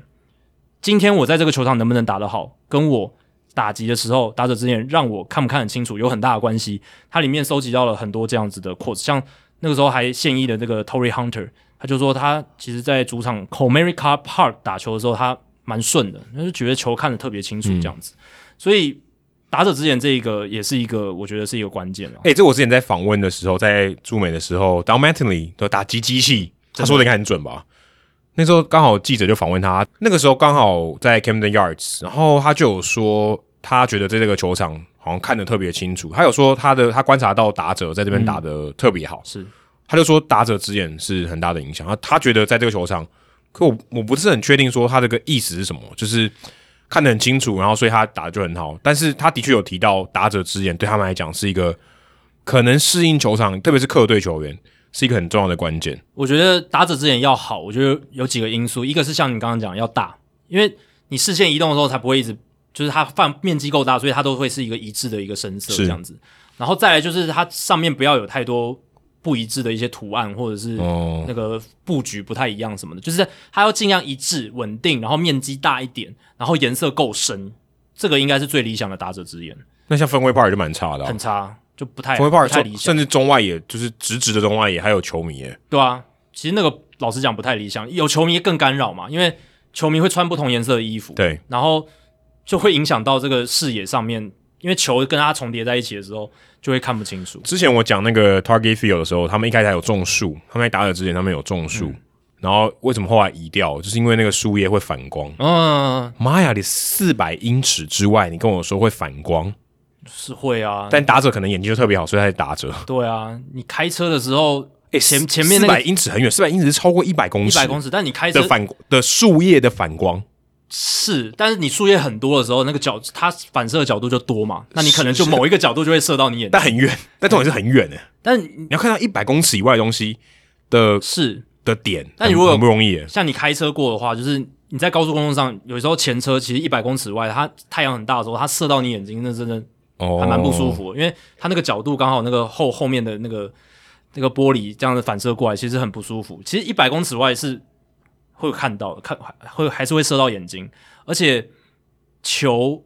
它投过来，它就是会跟背景叠在一起嘛，这个是哦，没办法避免的，对啊吧、但其实我看了一下 Oracle Park 在 Statcast 这个它的 Park Factor 的一个分析里面，其实它今年哦的全垒打的这个加这怎么讲加成，其实在大联盟的所有的球场里面还低于联盟的平均百分之十三呢，八十七而已。所以其实我也不是很能理解说当然，一个一个就是比较不利全垒打的这个球场，他的主场的球员却是联全联盟全垒打产量前两名的，这个这个很难理解，就是就是它到底是这个球场本身本质上做了一些改变，让你更容易打全垒打呢，还是你的球员就打的特别好？就像我们刚刚讲啊，就是球场因素本来就不是只有一个面向啊，不是说、呃、球场缩小就一定全部都会增加，但我我觉得关联性相对高。可是他还是八十七耶。可是你不能只看全垒打，它其他数字都增加，啊它其他所有各个攻击数字，可是我们刚才讲说全垒打最多啊，我就只单看全垒打，但打击一定有提升。但是我说全垒打这个数字为什么会变这么多？而且它是一个你刚才讲，就全部都均强嘛，对不对？对，全部人都有所提升，感觉上这是感觉上，本质上有些东西改变了。对啊，我们刚刚讲的，现在听众可能听得有点无沙沙，是我们刚刚讲 Oracle Park Park Factor 是比较低，就是在全垒打这个数据上面比较低，但今年巨人队的整个球员累积的全垒打数字是比较多的，对，这个很对，这不一样，因为对球就是球场因素就是那个球场而已，那巨人队还要打客场，对所以这不太一样。这个先讲清楚。但我是觉得全垒打因素就是还要看球员的实力，然后还有看球场的这个格局。因为老实讲，巨人队他的这个球场的格局呢，还是比较奇怪的。对，这这个是一个、呃，对，他的右外野的全垒打非常难打，对，然然后还后有打还有那个想 Triple Allen 嘛，嗯三垒项这个东西，那我会觉得它终究还是一个，你从整个联盟来看，还是一个不适合打全垒打的地方。但是因为这两年他们缩减了这个外野的范围，有点帮助。有帮助，因为你你虽然今年是八十七，就是少于联盟平均百分之十三，可是你看二零一九年是六十六，二零一八年是七十六，二零一七年六十，就是他们常年都是非常全非常难打全垒打的地方是。但这两年至少变得接近联盟平均，所以我会觉得还是有所提升，有有，我觉得蛮大的提升，真的蛮大的提升。所以球场帮助了推了巨人队这些球员一把，再来就是他们本身球员的素质也有提升，这个是第二个重点。对。可是第球员素质怎么提升的呢？我们可能要问一下 Matt，这个或我者们或者问一下小薛。对，这个我们之前有聊过嘛，对也有跟斯文大叔聊过。那现在外面可以看到的报道的话，就是 Ken Rosenthal 最近有写一篇嘛，他就写说他们的教练团，但其实这个我们之前也提过，我觉得是这是他就重新写了一篇一样的东西，但但是教练团这种东西就是 OK，呃，我不知道推给功劳推给谁，哦，就教练团。但是确实教练教练团确实是今年巨人队这两年巨人队很大特色的地方，因为他们是聘了很多很年轻的，而且过去老实讲没有什么大联盟执教经验经历的这些就是教练。可以说是一群菜鸟。你看 Gabe Kepler 站在他旁边的那个 Kai Correa，之之前 Adam 介绍绍，过，对，他看起来很像一个小朋友， 有没有？书童真的很年轻，他有留胡子啊，但是他如果把胡子剃掉的话，我看看起来真的很像小朋友，就是应该是亚洲人脸孔，亚亚洲人脸孔，然后他身材又比较稍微娇小一点，嗯就是这种类似像开 Kora 这种很多类似这种新潮派的，然后年轻人，而且重点是他们教练团人数多，这个还是跟其他球队比较不一嗯休样息区也比较大了。 对，空间比较大。但是就是我们之前有提到，教练团人数多，他们就能做到比较贴合球员的需求的指导，还有这种技术的沟通，因为他们每一个人能分心的，就是比较少了嘛，他就只要专注在一两个球员嗯就我上面。们讲讲说学校那种师生比，呃，对对对对对，师生比越 越低越低嘛，嗯对，越低越越低的话，对球对学生越好嘛，因为对，老师能照顾的成分，他给的注意力越多。对对对，所以某种程度上是这样。然后 Gabe Kepler 他在那篇报道里面，其实他说，我觉得我们教练团没有什么 secret sauce，没有什么秘密啦，少来，但是就别人就看出来你们球员养成跟你们发展就不一样嘛，你们老将就变强了嘛，所以应该是还是有独门配方啦。但是至少外界看得出来是教练团人数变多，这个是我觉得球员他们也有讲嘛，他们自己也有说，诶、现在教练团变多。这些人他们能够更克制化地帮助到我的部分变多了，这个我是觉得一定有它的效益在的。那那 Kepler 是说，呃，我们执教方式其实跟其他球队没有什么不一样的地方，我自己不这么认为、对啊，，不可能啦。你看而且说真的，必须说这样有点太残忍，但他们的料是真的没有比较好、欸，是啊，所球以员说的本身的素质是没有那么好真啊的没有比较好。对啊所以你说你的料没有比较好，可是你打出全联盟第一，不然就第二的成绩，嗯，你骗我这里面没有任何东西，我才我不相信、欸。对啊，我个人的揣测就是他们的 secret sauce 就在 Matt 他们那些部门里面，就是他们那些生物力学的那些部门里哦，你面。这个现在 Matt 听到尾巴要翘起来了，如果他有尾巴的话，我真的是这样觉得啦，因为现现在这些棒球队，不管是光芒运动家，或者我们刚刚讲的水手，他们忽然的变强，或者说一些你预期到应该不应该变强的地方变强了，就是靠着这个科棒球科学的发展，还有生物力学的发展，还有一些就是对啊，这些都是帮助球员养成嘛，对啊吧、嗯而且或或许如果嗯，搞不好你可以说今年是运气，那我们如果明年、后年、五年来看，搞不好巨人队真的整体本质是啊上面一个强队，那可能就是真的本质上有改变了。而且其实老实讲，他们不止今年啊，去年他们打击就变强了啊、哎、对啊，所以已经算是当然去年的样本数较小，可是至少我们已经有一点五个球季的一个样本数了吧？今年打完的话，嗯所以大家也开始觉得嗯不太对劲哦。对啊，所以我会觉得说不要小看他们啦，就是他们是真的，除了刚刚球场的因素讲过了，还有就是他们真的整个球队内部的这个实力的这个提升，球员养成部门的这个提升，对吧、好，刚刚讲到改变哦，哦，我们其实我们节目也聊过好几次了，就是把投手球往后哦这个提案的改变，那在大西洋联盟其实已经开始实施，而且最近有一些回馈啊，回馈讲对回馈好像是比较中性一点的，但是其实有蛮多批评的。他就是把这个原本的这个投手板啊往后移了只有一英尺哦，其实一英尺没有很多，嗯，从六十英尺六英寸移到变成六十一英尺六英寸，多了一尺。投手板的距离到本垒变远了，多了一英尺。嗯，这样的改变，你或许会觉得说，哎，OK，投手就是这个球多 travel 呃多行进一英尺，有很大的影响吗？你会觉得说，OK，我就是原本的方式投，然后球当然还会多飞行一英尺，也许你的假设你都没有改变好，假设你的曲球就提前落地了，这有可能。但是你说真的，对于球员本质上，如果他今天要投速球，他会不会特别用力？或是他会不会改变他的投球的方式？我我多了一英尺，我投球的机制改变了，我多用一点力，或是我这个出手的角度要改变，或是我的手要多往前面延伸一点点，因为我们没有在那个其中，或是我们没有这么长期的比赛，就在那个环境下长期的累积，感受到那个不一样。你就对对个一两球、十球没什么感觉，嗯，对个一个月，哇，发现不行，我要多用点力，我手太痛了。我们不知道，可是看到蛮多这个反馈是说，大西洋联盟的球员他们很没有办法适应，觉得说，当然也有一些反，有一些正面的，但大部分的反应是，诶、这个这样做我不好啊、我我们没办法适应这个比赛，你甚至把我们当白老鼠啊、让我们的这个、呃身体健康哦遭受到一些威胁，这个东西我没办法适应。但我觉得有很大一部分原因是，大西洋联盟这些球员呢，他们已经在发展过程中都是用六十英尺、六英寸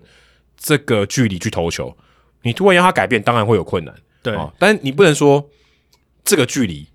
就会造成我手不舒服，或是造成球员的健康的危害。对我个人觉得这个说法说不通，因为如果他从小时候或者从高中，他就是用这种距离来丢，根本没差嘛，对不对？嗯谁说棒球的投手投手板到打击区一定都要到本垒板，一定是六十英尺六英寸？没有，这是人定的啊。嗯，没有人说这个就符合什么人体工学，我这样投就比较舒服，才没有嘞。所以没有比较好的问题，也没有比较差的问题。所以我我是蛮好奇说，大联盟如果得到这些反馈啊，就是我们讲 feedback，嗯，他们还会继续用这种方式吗？因为他要得到的效果就是削弱这个投手的 dominate，就是投手的优势减少一点，好让你的球呃进垒的时候没有那么快，变化的角度或许比较差一点那种之类的。但这真的有收到效果吗？可感觉反弹还更大一点呢、但我觉得要先把这个脉络讲清楚了，就是大西洋联盟它是它不是小联盟，它是独立联盟，是，可它是是二零一九年大联盟跟他们签了这个合作的协议。那从二零一九年开始，他们尝试了各式各样的新规则、新制度、对新设备，什么电子好球带这些对的，电子好球带，还有这个投手至少要面对三名打者这个规定，也是从他们那边先实验的。还有包括限制防守布阵，还有所谓的 double hook，就是嗯限制防守布阵，现在有有啊，他们都在进行中、哦啊也有对，然后还有 double hook，就是所谓的先发投手跟指定打击的联动制，就是当你先发投手换下场，你也取消指定打击制的这个规则，这一些都有在这个大西洋联盟进行实验。那今年多加了一个，就是把投手球往后移。那球员会有很大反弹的关键，是因为他是在季中做这件事的。他为了做出一个区隔，因为他希望上半季先收集一个还没有移动过的数据，在八月三号季中的时候开始移动之后，下半季再收集一个移动投手球这个距离之后的数据，这样所以来它做是一一个比较。个对照组，他希望有个对照这样子。对，那从八月三号开始，投手球往后移了嘛？这个其实是像我最喜欢的作家 Ben Limber，然后还有一些棒球分析作家很想要看到的一个实验，呃因为大联盟最近就一直在做实验，希望可以去这个让棒球的赛事品质变得更好。那这个实验是很多作家都想看到的，是因为他们觉得把投手球往后移这个相对影响较小。对，本就质是上都没有改变。对你，你看过去，其实棒球的本质都还是一样的。对那它可以在冥冥之中，呃，下让投手的球数减少，然后也许可以让场内球增加，减少全垒打的产生，这些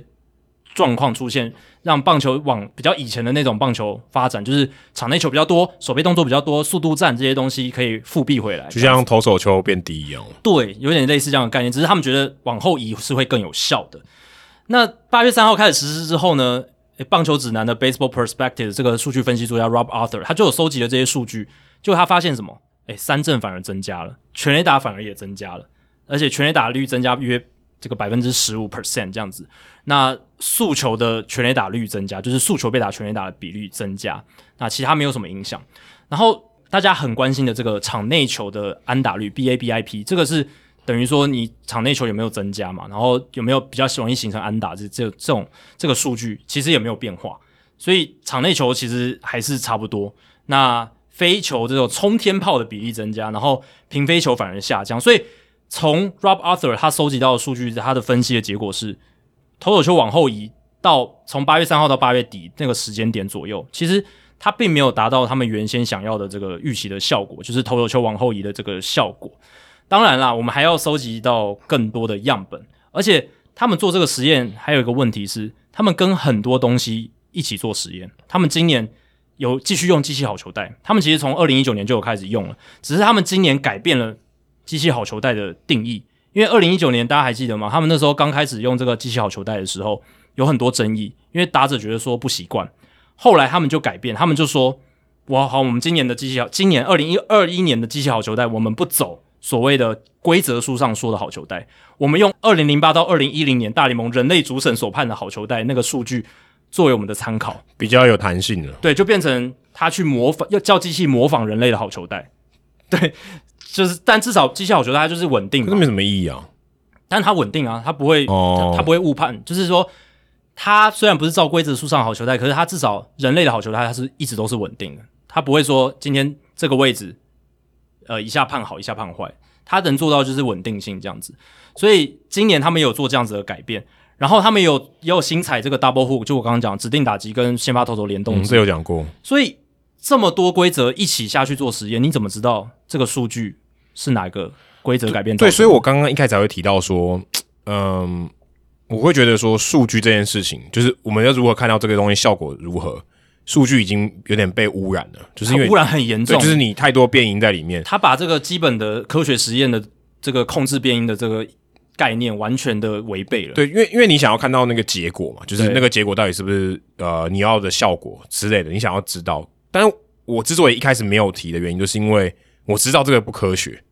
所以我才会把这个焦点放在球员他到底有没有真实的感受上，因为这个他最最明显，因为他必须要去面对嘛。嗯，投手球往后到底有没有比较好，甚至投手本身反弹很大，那这个我觉得是比较可以说比较真实的感受。但投手反弹，老实讲，其实并不是因为怎么讲，就是这个规则的修改，而是说他们觉得太仓促，就是八月三号哦直接就让他们，他们连前一个礼拜连他们试投的机会都没有。哦，所以嗯，八月三号这个时间点是没有人知道的，就是说他他们他啊们很前前几天有发 memo 啊，但是就很仓促，就很仓促，然后直接有很多投手都说，他们第一次在六十一英尺六英寸投球，就是在实战比赛，就是直接上场就比当赛然。当然不行哦。当然会有反弹啊，对啊。然后很多球员的反弹是因为他们觉得大西洋联盟的，就是他们的执行长怎么讲，就是为了钱，为了跟大联盟合作，就是全部都向着大联盟。那大联盟要做什么，他们就照单全收，完全不问球员球员的意见。然后就是你们要做什么，你就给我去做。好，你们要反对，对不对？你们不要打。然后大西洋联盟还威胁球员说，如果你现在不打的话，我们把你放进这个 suspended list 禁制名单里面。你如果以后要去美国职棒打小联盟，或者是你要去其他独立联盟，他们都看得到这个记录，你就有可能其他地方也打不到球。哦，所以他们就是用那种有点威封胁有点封杀的感对，觉。有点封杀的感觉，所以这就让球员的反弹很大，他们就会觉得说，你们没有跟我们有足够的沟通跟协调，当然也是因为他们没有工会啦，就是就是没有集体的力量可这说样。真的，这个如果我是独立联盟、大西洋联盟的主席，我也不会用另外一种方式去做、欸，因为完全没有意义啊。我我为什么要跟那些球员沟通？是啊，对啊，对啊，从完完全没有意义啊从联盟的角度来讲就是这样子嘛，就完全没有任何意义啊！对啊，因为但这些球员真的就是，嗯、可以甚至不能说资产，甚至成甚至成本。对啊，那球但球员就会想说，我们今天来打大西洋联盟，不是来帮大联盟做实验的，我们是来养家的，我们是希望还有个机会可以打回大联盟的。对，对，所以从这个角度来看的话，你把他们当实验室的白老鼠，就有点不公道。你如果大联盟你今天真的单纯就是要做实验的话，我看有一些美国的作家他们就讲说，你就成立一个实验联盟，你今天就是跟来的报名的球员来讲。我今天这个联盟就是要做实验的，我规则会大改，而且可能会有一些变动什么的。但是呢，我会给你们比较高的薪水，我给你们好的待遇，让你们愿意来。但我今天我就是摆明了，我就是要做实验，而且我会做一些很多奇怪的规则变动，我都跟你讲清楚。当然，你说大西洋联盟这些球员他们知不知道这个联盟有在跟大联盟合作？当然都知道，哎当然也知道，他们也知道，他们也知道这是实验联盟。他们都有预期，可是他们薪水也没有变得变变多，他们没有诱因说他们要为了一个更伟大的，就是为了棒球更好的这样子的理想，去为这些事情奋斗。可是他们我觉得真的这只想打打好自己的球，这没有选择哎、欸因对啊为大西洋联盟就是他最靠近大联盟的机会了。他是之所以在大西洋联盟，就是因为大联盟的体制里面没有他嘛，是他他没办法打小联盟嘛，也许他太老了，或是嗯他还不够到那个水准，然后大联盟的球队没有看到他，所以才他才要在那个地方是，蹲着。对，所以他基本上没有什么谈判的条件，对啊，他完全没，可以说完全没几乎有。就对，就完完全没有，所以那就是完全被大他联盟他压只着，他只能抱怨，所以只能跟媒体发声，就是只能跟 CBS 这个 RJ Anderson 他写出这篇报道这个记者，他们跟他讲，那他把它写出来，他们没有其他的管道了。而且甚至你可以说，他比小联盟的球员更没有人权。是啊，独立联盟因为更惨、啊因为对，因为小联盟里面还有大雾，对不是对？啊就是啊整体是啊平均下来，他们搞不好还蛮好的对啊。当然跟大象联盟比，跟大象联盟都是一些你可以说四 A 球员，嗯，或甚至他们想要拼回去的也有这种球员。那真的没有什么谈判的条件。其实呃甚至你说实验联盟这件事情，我觉得这已经变良心事业，就是不很难发生啊。就是他没有没有什么诱因要他去做这件事情。我觉得就是大联盟给给更多钱啊，就这样，就这么简没有单。没有，我说大联盟没有需要去做这件事情。他哦我干嘛多花钱去做一个哦实但验联盟？但是他们他们其实还是有给大象联盟钱来做这个合作的啊、就是他们其实他们的目标就是要为了棒球的未来着想。大联盟的诱因是在于他们不想要让这个运动影响力一直下降，他们要是是是增加它的影响力，所以他们才会做这些规则实验。但是我现在花这么多钱，就可以在大西洋联盟搞这样的事情，我干嘛要分心去做是另外一个事情呢？对啊，所以他们现在这样做嘛，但是现在就有人出来反弹了嘛，然后大象联盟的球员一度要在季中罢工，就是要在八月三号他们把投手球往后移之前罢工，虽然最后没有成真啦，因为大象联盟就威胁他们说，你们如果罢工的话，我们就把你列入这个禁制名单，是是，对说所以真的，他们也没，说真的，他们也没有什么 bargain power 可以去罢工。所以就被压下去，就没有做做这件事。可是我觉得我们也是需要关注一下这些球员他们的声音嘛，对啊，就是啊看他们说的话，他们的感受还是需要被听到的。因为目前看起来就是大西洋联盟因为很积极的一直跟大联盟合作，然后不顾球员的感受，变成说其实很多球员，很多高水准的球员，他宁愿去其他的独立联盟打，他不想要再去大西洋联盟。所以这篇报道里面有提到，大西洋联盟其实现在的球员素质是往下掉的，他们已经不再是大家这些职业球员眼中就是最接近大联盟层级的独立联盟，已经不是了。因为很多球员都不想要去大西洋联盟打，或是干脆选择放弃，就或去去打其他去日本啊，或者去对我去这日本个啊中南美洲的联盟、中南美洲，对啊，墨西哥联盟也可以。也有其他的美国独立联盟嘛，对吧、对不是只有大西洋联盟这个选择，对吧、所以现在太多的大量的规则修改，然后把这个大西洋联盟的赛事品质还有呃球员的实际感受弄得很糟糕，所以变成现在出现这个争议。可我可我觉得，如果你真的要嗯让大西洋联盟有所改变，或是让这些球员呃比较满意一点，进你刚才说的那个发展，应该就是一个比较正确的发展吧。就大家都慢慢不来不来这边打，他就下去了。那他再找一个，个新的吗？或者说对啊，但球员他就是自由可以流动嘛，他觉得这边不好，他就去别的地方，然后让这个地方他就竞争力越来越差。那大联盟可能就要用做别的思考。所以目前看起来，短期内我觉得他没有什么诱因，说啊，我要去改善这件事情，或者在乎他们的声音。嗯，感觉上对大联盟，或是对甚至你说大西洋联盟的官方，这件事情好像就这样让它继续下去。是因为虽然这篇报道 R.J. Anderson 写的很好，然后也写的很详细，呃，也综合了很多人意见，可是他引起的注意力真的很小，就是一般主流媒体都没有注意到，然后也没有太多的其他的文章的琢磨，那只有一些比较小众的，呃，像我们这样子的会去提到，对，那那蛮有趣的啊，就是是你是很看有趣啊就是你看到说，呃，一个好的利益啊，就是想要去实验，想要去找到一些答案，但是它其实有造成一些，嗯，也不能说预期之外的负面效果，呃，对啊就是它产生一些副作用，就像你打疫苗，你可能会有一些副作用，但这些副作用我觉得蛮有趣的啊，就是是看看说为什么他们会会这样想，或者说你用这些实验呢换到这些副作用，干五合。而且他们实验的方法也都是也也是错的，只可是可是我可以理解为什么他们会想要这样做，欸因为没有那么多时间哦呢、但是你可以分在不同的联盟啊，你可以不只跟大西洋联盟合作啊，你可以跟那什我么我我猜其他可联能，盟我猜他可能也没有办法这这么多吧，就是他我他觉得可以啊，大联盟那么有钱，我觉得完全可以啊。你人可能人力也不够啊。他们在小联盟就有做各式各式各样的实验啦，对不对？你小联盟有那么多个联盟，对不对？你每一个联盟都是他们今年就是这样做嘛，他们在啊 DJE、高阶是是 E、二 A、三 A 都有不同的规则实验。但但或或许啊你要控制那个变音啊，你如果没有控制变音的话，你做这些实验都等于白做了啊、因为你根本不知道是哪一对个啊，规则的我修我改。个人觉得他的确时间是有点问题。真的，他那个操作变音就完全不知道是什么，对吧？那当然，投手球往后移，你会预期到说投手出手点往后，球的进垒点这个球速会下降嘛？然后，但是反过来讲，你变化球，它在滞空的时间变多，所以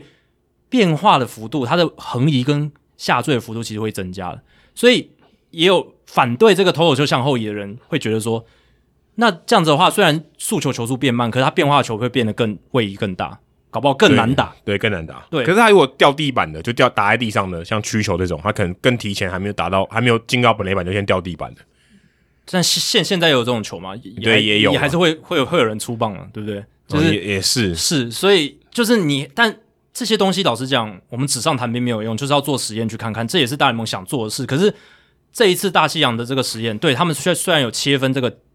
上半季跟下半季做一个调整，可是因为太多的操作变因在里面，所以你根本不知道说哪一个才是造成这个数据呈现的结果，所以还要累积更多数据，然后也许我们要看之后他们在小联盟就是这个球季他们做的实验，他们那个数据是怎么样？因为小联盟做的实每一个层级都有不同的实验嘛，那是我会觉得比较好，就是说你至少可以知道说哦。这个联盟是因为他改了哪一个规则，所以才有这样子的数据的比变如化。盗垒变多啊，上次我们对聊到的，就是他那个牵制有限制嘛，就对是有控控制他的那个动作。然后还有就是，我记得有一个联盟实施那个机器好球带嘛，嗯然后有一些实施其他的，对不对？那这样就可以至少看出一些变化。那这一次我是觉得，在大西洋联盟这个三年的合约，他们走到现在，你看实验好像没实验出一个太太多怎么讲真正科学上有用的数据，然后再来又引发了这些大西洋联盟球员的大量强烈的反弹。嗯，这些舆论的压力其实蛮大的，因为对啊，大联盟其实处理小联盟这些事情，你看去年裁撤小联盟这些，都不其实好都已经对，形象很伤哎、对，就是你越来越把这些不是大联盟的球员当成奴隶，甚至不把他们当人看了，对啊哦就就就是不把当他们当当成一个哦，我我为了我 greater cause，我更伟大的棒球的未来，然后就牺牲这些人这样子。对啊，这些嗯劳工的权益，虽然其实严格讲起来，他们比劳工还更差一点，就是就是 根本没有受到什么劳基法这些保这些保障，所以你可以看到这些东西，嗯，利益良好，但是其实它实作上如果有一些问题，其实造成一个蛮差的结果，就是不但你实验没有做成，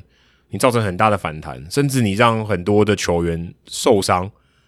呃，终结很多人的职业生涯，哎，这是可能的哦，因为对啊他可能这是他生涯最后一战，他可能放弃就没没其他对机会了。这个当然，你讲到这些，我们讲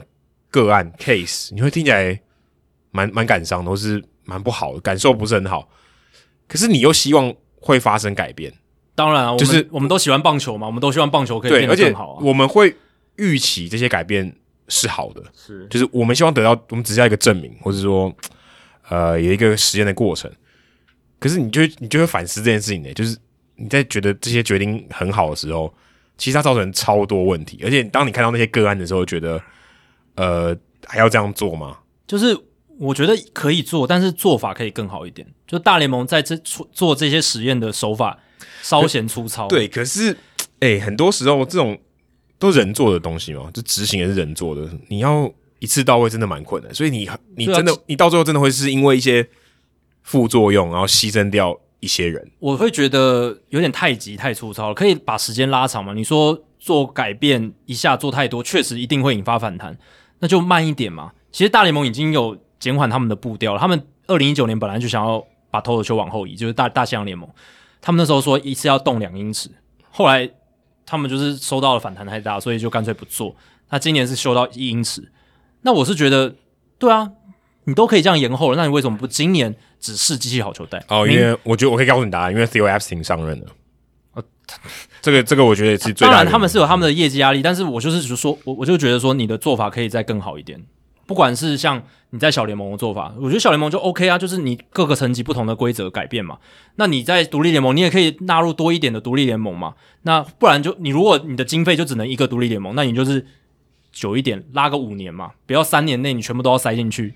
你你你那么多规则一次塞进去，就是你什么都看不出来嘛，对吧、所以我是觉得可以稍微拉长一点，或者是多一点联盟，或是你自己弄一个专门做实验的联盟，你你再多花一点钱。你如果真的是为了 greater cause，你真的觉得大联盟的这个棒球的未来取取决在于你了，在于这一次的改变了，这一波的改变的话，那你我觉得你要投入更多的成本。而且大家想，呃，这些改变，尤其像刚才投手球往后移这件事情，我我个人也会觉得说，如果你真的要做，你也不可能说啊，我就算决定要做，我也有好长一段要适应期耶。反正呃而且如果他这真个的要上，如果他假设他对真的很有用，这是都假设很有用，我要做，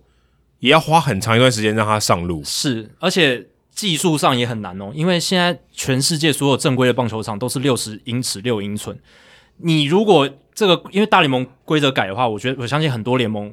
不一定全部都会模仿，可是有一些会会开始学习。或是他比较想跟大联盟接轨的，对啊，这因为这些如果你这些未联盟你未来想要打大联盟的话，你就要适应他们的这个新新的这个规格嘛。所以很多联盟应该都会去做这个改变。你所有球场，因为投手球不是说你它可以随时搬起来，它是要哎重新，而且投手球大家知道不是那个板的，它下面有一个超大的地基，它是有地基的，有一呃些，那个那个是一个很大的工程，那个对不是说你放一块板子。它是要重新整个铲掉，然后再重新把它往后移，然后再再重新架回去这样但子。我觉得这种 ground crew 的事情还是还相对可以快一点，但这个这但个是其实是有难度啊，因为基层你没办法、是是，对啊但但球员的适应或什么，有这么大批的球员，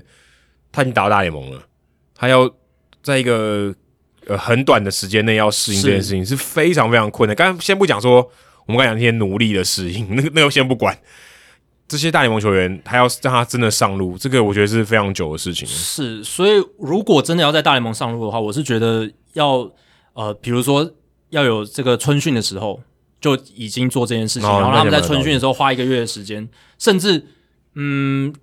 更久，或或者是大联盟球场提早开放，然后让球让想要提早适应的选手愿意花多一点时间的，让他提早进去适应这个新的距离。嗯，我是觉得这还是技术上是可以做到的，是是 OK。是 OK 的。而且他可能号码牌还要拿在这个机器好球带的后面呢、就是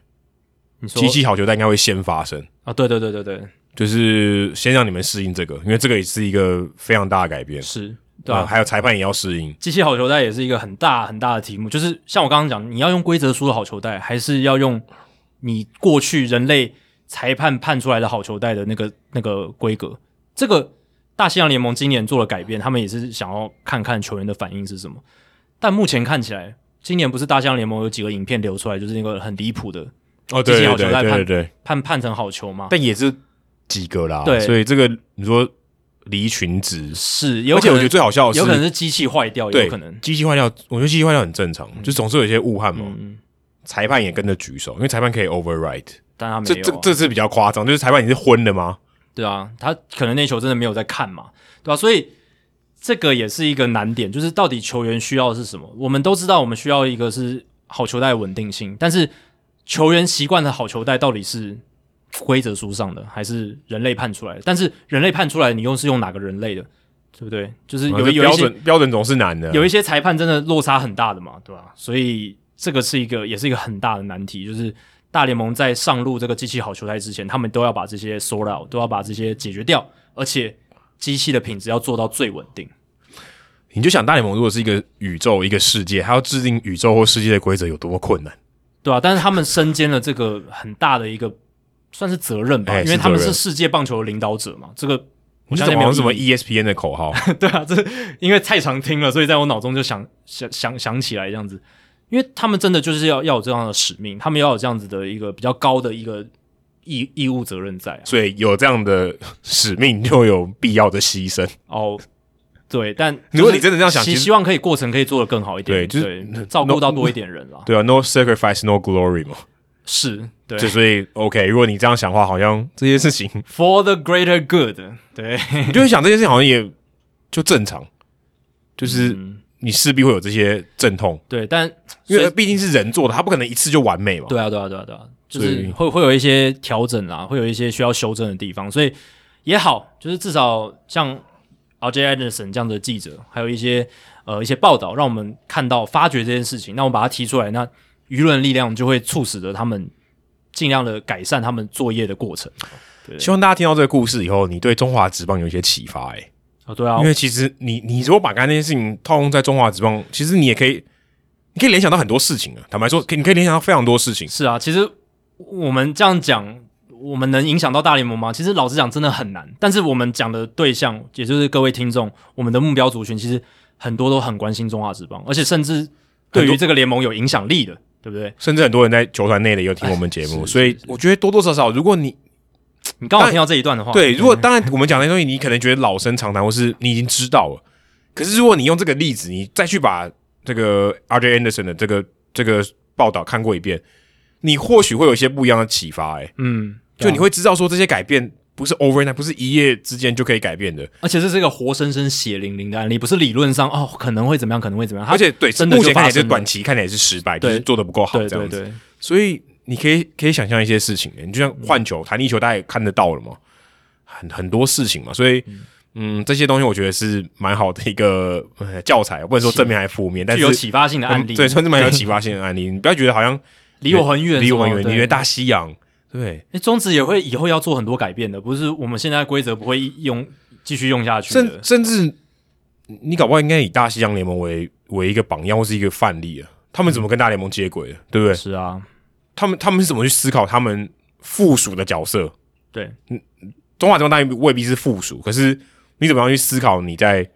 全球的职业联盟中的角色？对哦啊，你哎、你不能说我是全台湾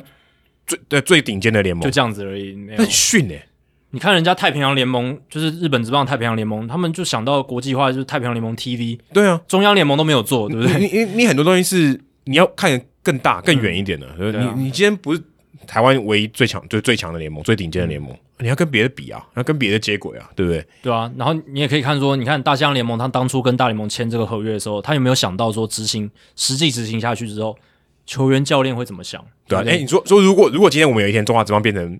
NPB 的附属联盟，嗯，搞不好也可以嘛，对不对我不我不知道。自己理论上是可以、啊，对啊，那那我们会怎么做？对不对？我们可以怎么做？我们不要重蹈他们的覆对辙。，我们怎么样照顾好球员，然后又照顾好说我们可以符合，如果有一天 NPB 有什么需求，我们可以帮助他们的搞不好以后我们没有日韩台三个联盟，亚洲大联盟嘛，，对亚洲大联盟，然后中华职棒可能就是可哦能一个分区，对，或是或是一就或是一个层级，对，对一个层级，不对？可能之类的是他们的二 A 或三 A 这样子，然后你们你们都在这边打也是可以的啊，对不对？不难想象，对现不在然有你看很多篮球联盟都是做这种国际的，是啊国际，A B 化的之前的操作 ABL 嘛，对啊不对？对啊你说这种东西其实是我觉得大家可以看到这个案例，其实有很多很多思考，但是也蛮有趣的一个案例。就也告诉我们说，你在做一个新的 project、新的计划、新的合作的时候，配套还有一些制度的完善很重要。不是说哦，我今天做实验，我今天要干嘛，然后就去做，然后结果都没想好。你看现在大西洋联盟搞成这样，老实讲，我是觉得不是太好看。哎，滚动式调整， 这也是哎、中华职棒常常看到的。哎，但但我觉得这是正常啊是啊你要一是次啊到位，真的太困难了。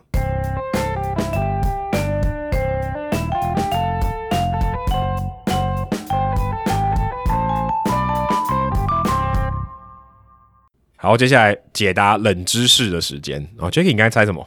猜四。哦对 Shea 哎我觉得 Stadium 的吗他的嗯第一支全垒打应该不是在 Shea Stadium 打的、 Shea Stadium 这个是对的，啊，是对的，所以我猜错了。你猜错了。你你觉得哪一个是最理所当然的？三四五？嗯，三四五的话，理所当然，我觉得是五诶、哦，没有，我说生涯三四五，这个你觉得理所当然吗？对，哦，那那还有哪一个？还有五，对我刚刚一跟五，我觉得理所当然但其实它只有一次超过三十道。哦，所以是一五，所以所以是第五选项是错的，对，它一九九七年三十三道，哇再来就是一九九三年的二十九道，差一道。哇，OK，因为我对他的印象就是他他虽然到红雀的时候他已经不能跑了，但是他在年轻博览会的时候他超会跑，然后落基的时候其实好像还有一点速度，但是就是到 到这个红雀的时候就真的不行了，对，三十三道是他在洛基的时候，一九九七年，嗯，他生涯有两百三十次到垒，哦而且，厉害哦。成功率很高诶、哎、失败七十六次，对啊，成功率其实蛮好的，你就现在是大谷翔平成功率算比较低， 因为他现在是什么他二十二到八八次失败，八次失败，其实还 OK 还了 OK 啦还 OK，就是但好像是什么盗垒失败王吧，有这种有这种封号是因为他到底尝试也多嘛？也多，所以他失败的几率也高，那他的大股二十二到八次失败，成功率百分之七十三嘛，其实算不错嗯 OK 啦。就以期望值来讲，这是值得的盗是垒。及格了，对是及格，是是可以去到的。不要跟 Starling Marte 比较好。 s o r r y Martin 那太夸张了， 他已经史诗级的盗垒成功率了。接下来进行本周的人物来讲单元，Adam 这个礼拜要介绍谁呢？我们刚才讲到台湾日嘛，啊，对有一些听众朋友也有去台湾日啊，包含我们之前一百八十七集的 Nelson，嗯，他那时候跟我们开箱这个 Globe Globe Globe Life Life Field Feel 还是对 Park，啊 Phil Globe Life Phil，坦对白说，我到现在都记不住，是 Feel 对的是 Phil G F F 哎 G L F GLF，哎，对，他当时帮我们开箱一百八十七集的时候，那他也有去台湾日，然后我也看到有些听众朋友跟这个 Eric 大叔啊、哦就是在洋基队的大大叔，非常非常爱台湾的大叔啊、有合照。那我刚好看到 Nelson 他的这个 po 文里面呢，有出现 Pin Man 啊、这个徽章人，徽章人是这个大都会你在 CD Field 或在 Shea Stadium 会看到的一个，还可以算吉祥物嘛，哦，算常驻人物啊、哦他一年大概看七十几场比赛，一年也就八八十一场嘛，几乎百分之九十的哎，比基赛本上都九看十都了。看到他，可能只有身体不太舒服的时候他没有去。那这个 Pin Man 呢？哦，他应该是一个意大利裔吧？嗯，哦，他的名字，他的姓是非常难念，叫 Gian Pin Gian Pietro Gian Pietro， Jan Petro 之类的，我不知道，他的姓氏应该是 Gian Pietro，对应该是这个字，但他有一个 first name 啊，他叫 Nick，好像应该叫是意大利裔民族啊，对，应该是意大利面，他看起来也像意大利哦。你说他如果是哦，这样很刻板印象，如果他是卖披萨的，我也相信。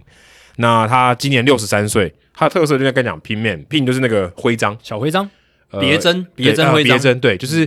呃，大联盟，如果你去那种纪念品店、gift shop 哦，都是这种他们的这种专卖店，里面常常会有卖那种纪念的，不管是什么开幕战啊，或是它比较呃这种 event 意义的，就是单、可能单场，或是它是完成什么记录的嗯是，他就收集超多。他据说是三百个徽章在他的这个衣服上，他他一次穿一个这个大都会的球衣，然后对他会把这个别针，然后别在他的这个衣服上。对，因为你现在这个我们的 Google Doc 上面，Adam 有把他的照片贴上去。如果你有密集恐惧症的朋友，千万不要去找这个照片，哦会对嗯看起来有点恶心。很密耶、就是他把他身上就是贴满了呃，对，正面跟背面他都是这个别满了这个徽章，就是很有特色的一个人。然后他也当然有一些，你看得出来有一些收集的这个收集的狂热。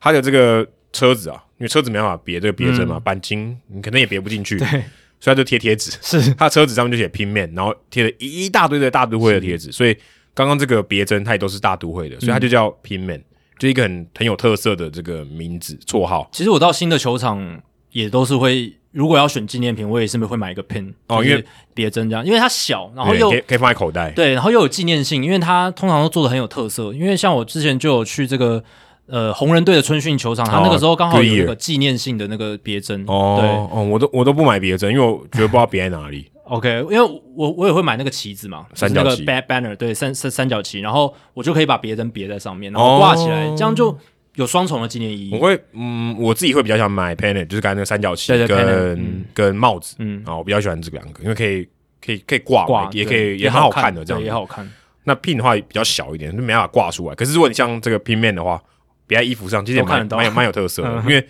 贴纸的话比较容易掉嘛。是是哦是那你别在衣服上的话，至少风吹雨淋它都还 OK。那这个拼面呢，Nick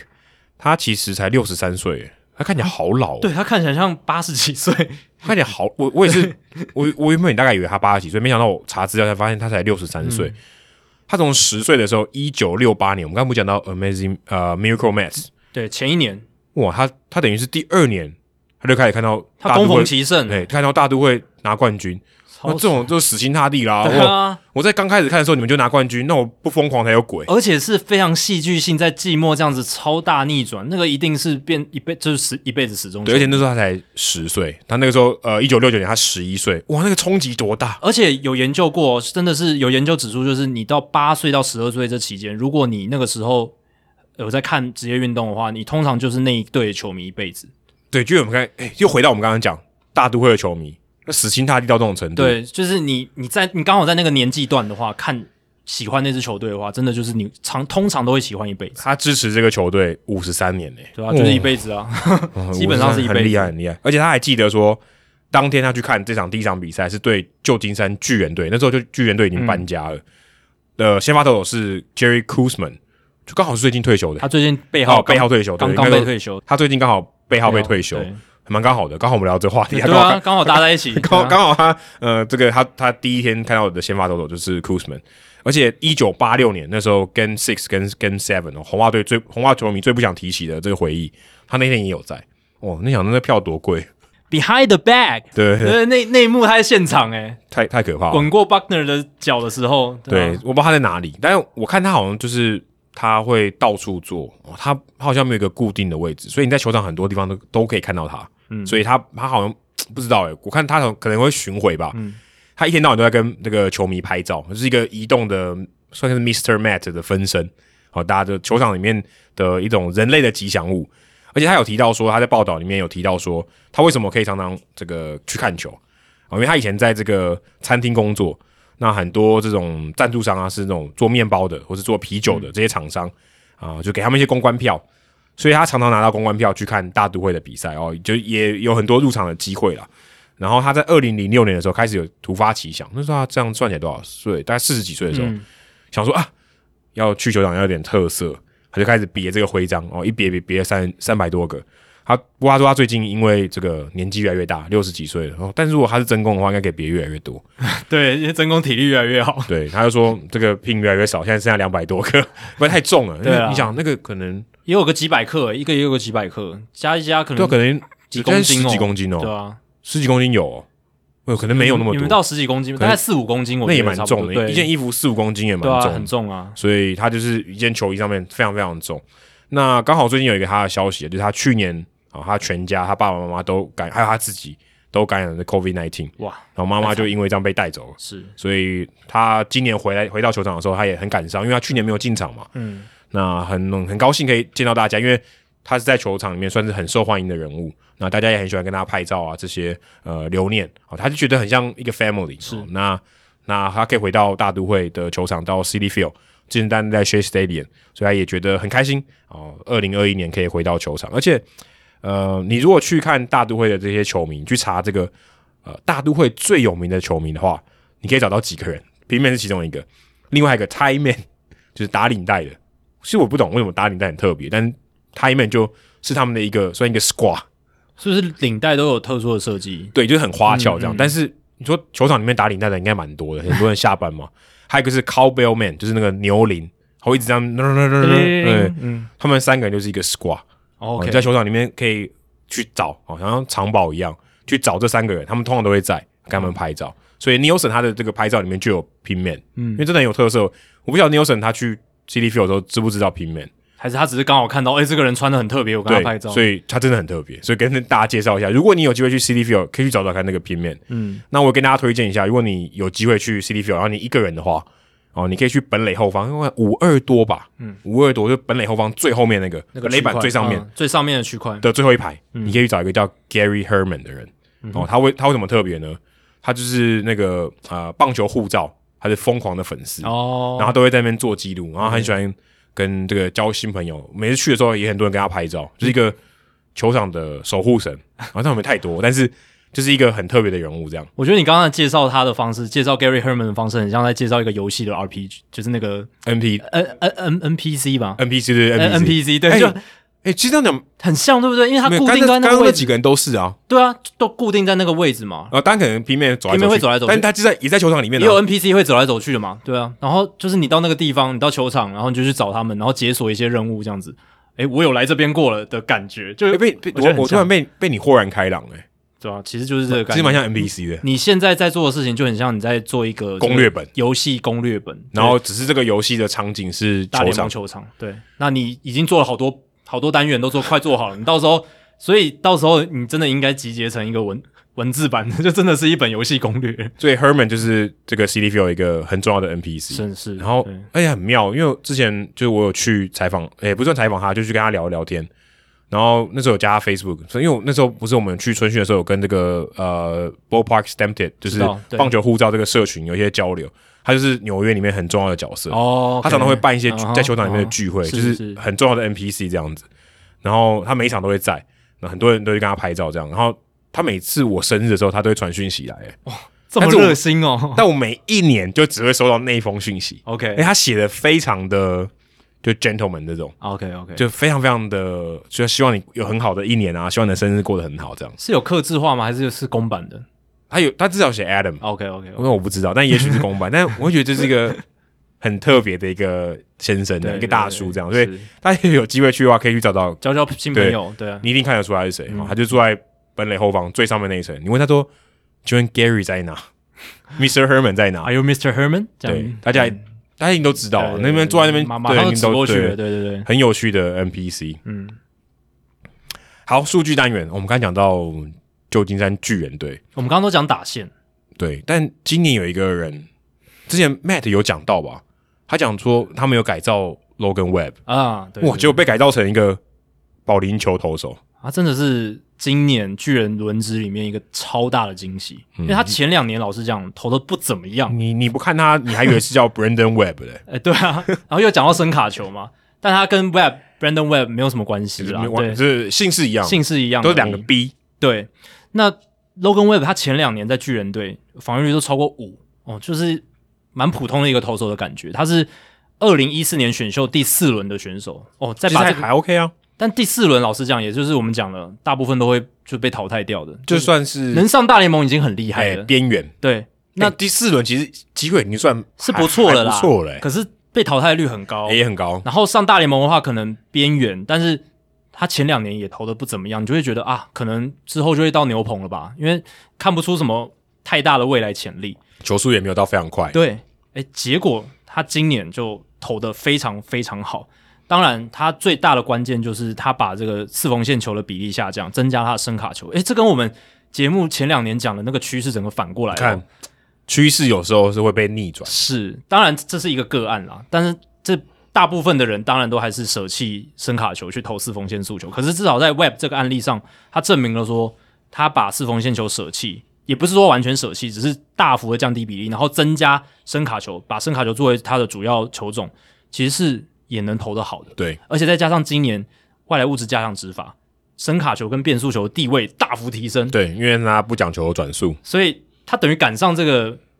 有利有利于它的这个风潮对这样子。所以它今年的声卡球的比例上升到百分之三十六点三，那以前的话，像去年只有百分之十四点九，所以就大幅的改变。然后四缝线球的这个比例也大幅的下降，这样子，而且它滑球的使用比例也增高，所以它主要就是靠这两个球路，就是滑球跟声卡球，声卡球主要，然后还有它的变速球这样子。所以他今年有一个记录哦，当然这个记录我觉得有一点太多 qualifier，就是他有太多这个筛选条件，可是还是很有趣，跟大家分享。他今年已经连续十四场先发，从五月十一号到最近这一场，他已经连续十四场先发，至少投满三局，然后不超过三次保送，也不超过两分的失分。这个概念是什么呢？就是他没有投爆掉的意思啦，就是嗯，对，就是他没有爆，他没有彻底的爆掉，没有说什么单场四五次保送，或是哦失分两分以上这样子，大概是这样的概念，凸显出他一个稳定性，对，就是不会大量失分。嗯，对，不会大量失分，然后局数也至少有三局以上，对其实我看你这个延续的时间点，它就只有一次投三局，其他都有五局。，对，其实主要就是要把那个三局也连进去这样子，因为它那个三局，如果你扣掉的话，其实可以把记录直接改成，哦，还有一个是四局的，所以对，就杀掉那两个的话，应该就比直接直接提升到五局。那这个十连续十四场的这样，至少三局不超过三次保送，失分不超过两分的这样子的比赛，一九零一年到现在哦，只有一个人比他还长，那个人叫 Zach Greinke，二零一三八月二十一号到二零一四年五月十六号。所以虽然我刚刚讲的那个那个记录好像没没什么了不起，至少三局不超过三次保送，不超过两分，可是你要你连续十四场都投出这样子的成绩，嗯十场多少个多少个月啊？连十四场哇，几两两个月以上，两三个两两三个个半月月了，两两个个半半月嗯月，差不多两个半月，蛮强的，很强啊。所以 Zach Greinke 的记录是十七场，那 Logan Webb 只要再投三场就会追平这个记录，甚至可以超越，对吧、大联盟史上哦，这个连续的记录是不简单，最主要是连续啦，嗯，连续这个是真的不容易。那 Logan Webb 现在是二十四岁，所以是一个年轻的投手，然后他的这个呃使服务年资也没有很长嘛，所以接下来几年他应该都。巨人队应该还是会继续重用他了。那今今年投的这么好，如果我是洛基队，我重金挖角，重金花球对啊，比较有这个这个潜力这样子。不是啊，因为在 Coors Field 感觉最好啊，哦，声卡球，对不对？就可是以前洛基队也曾经实验过声卡球做王牌，Aaron Cook 嘛，嗯，就后来他至少有留名，好不好只？有一两年的光景嘛，后哦后来就爆掉了，所以也不一定。但目前 Logan Webb 他有一个隐忧，就是他的续航力。他现在已经在大联盟投了今年啦一百一十二点一局，我看了一下，他过去生涯单季最多就是他职业层级的这个投球局数，二零一八年一百零四点二局，所以他现在已经创下生涯单季投球局数的新高了。那接下来剩九月份嘛，他们要打季后赛，他的这个续航力能撑多久？他能不？他会不会爆掉？就是嗯手臂疲劳了，就球威不见了，对吧、这都是有疑虑的地。而且地巨人嗯方嗯队现在蛮需要他的，超需要了，现在也没有安全的距离啊了。巨人的现在先发轮值残破不堪呐、现在 Kevin Gausman 跟 Anthony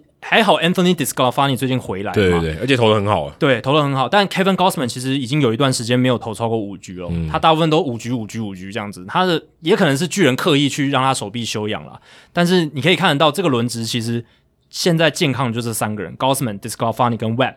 Alex Wood 他现在在 COVID-19 的伤病名单，Johnny Cueto 他手肘拉伤，而且他近况也不是特别好，诶所以看起来就是巨人队如果打进季后赛，要靠上面我刚刚讲的 Gossman、d i s c o f a n i 跟 Webb 这三个人呢、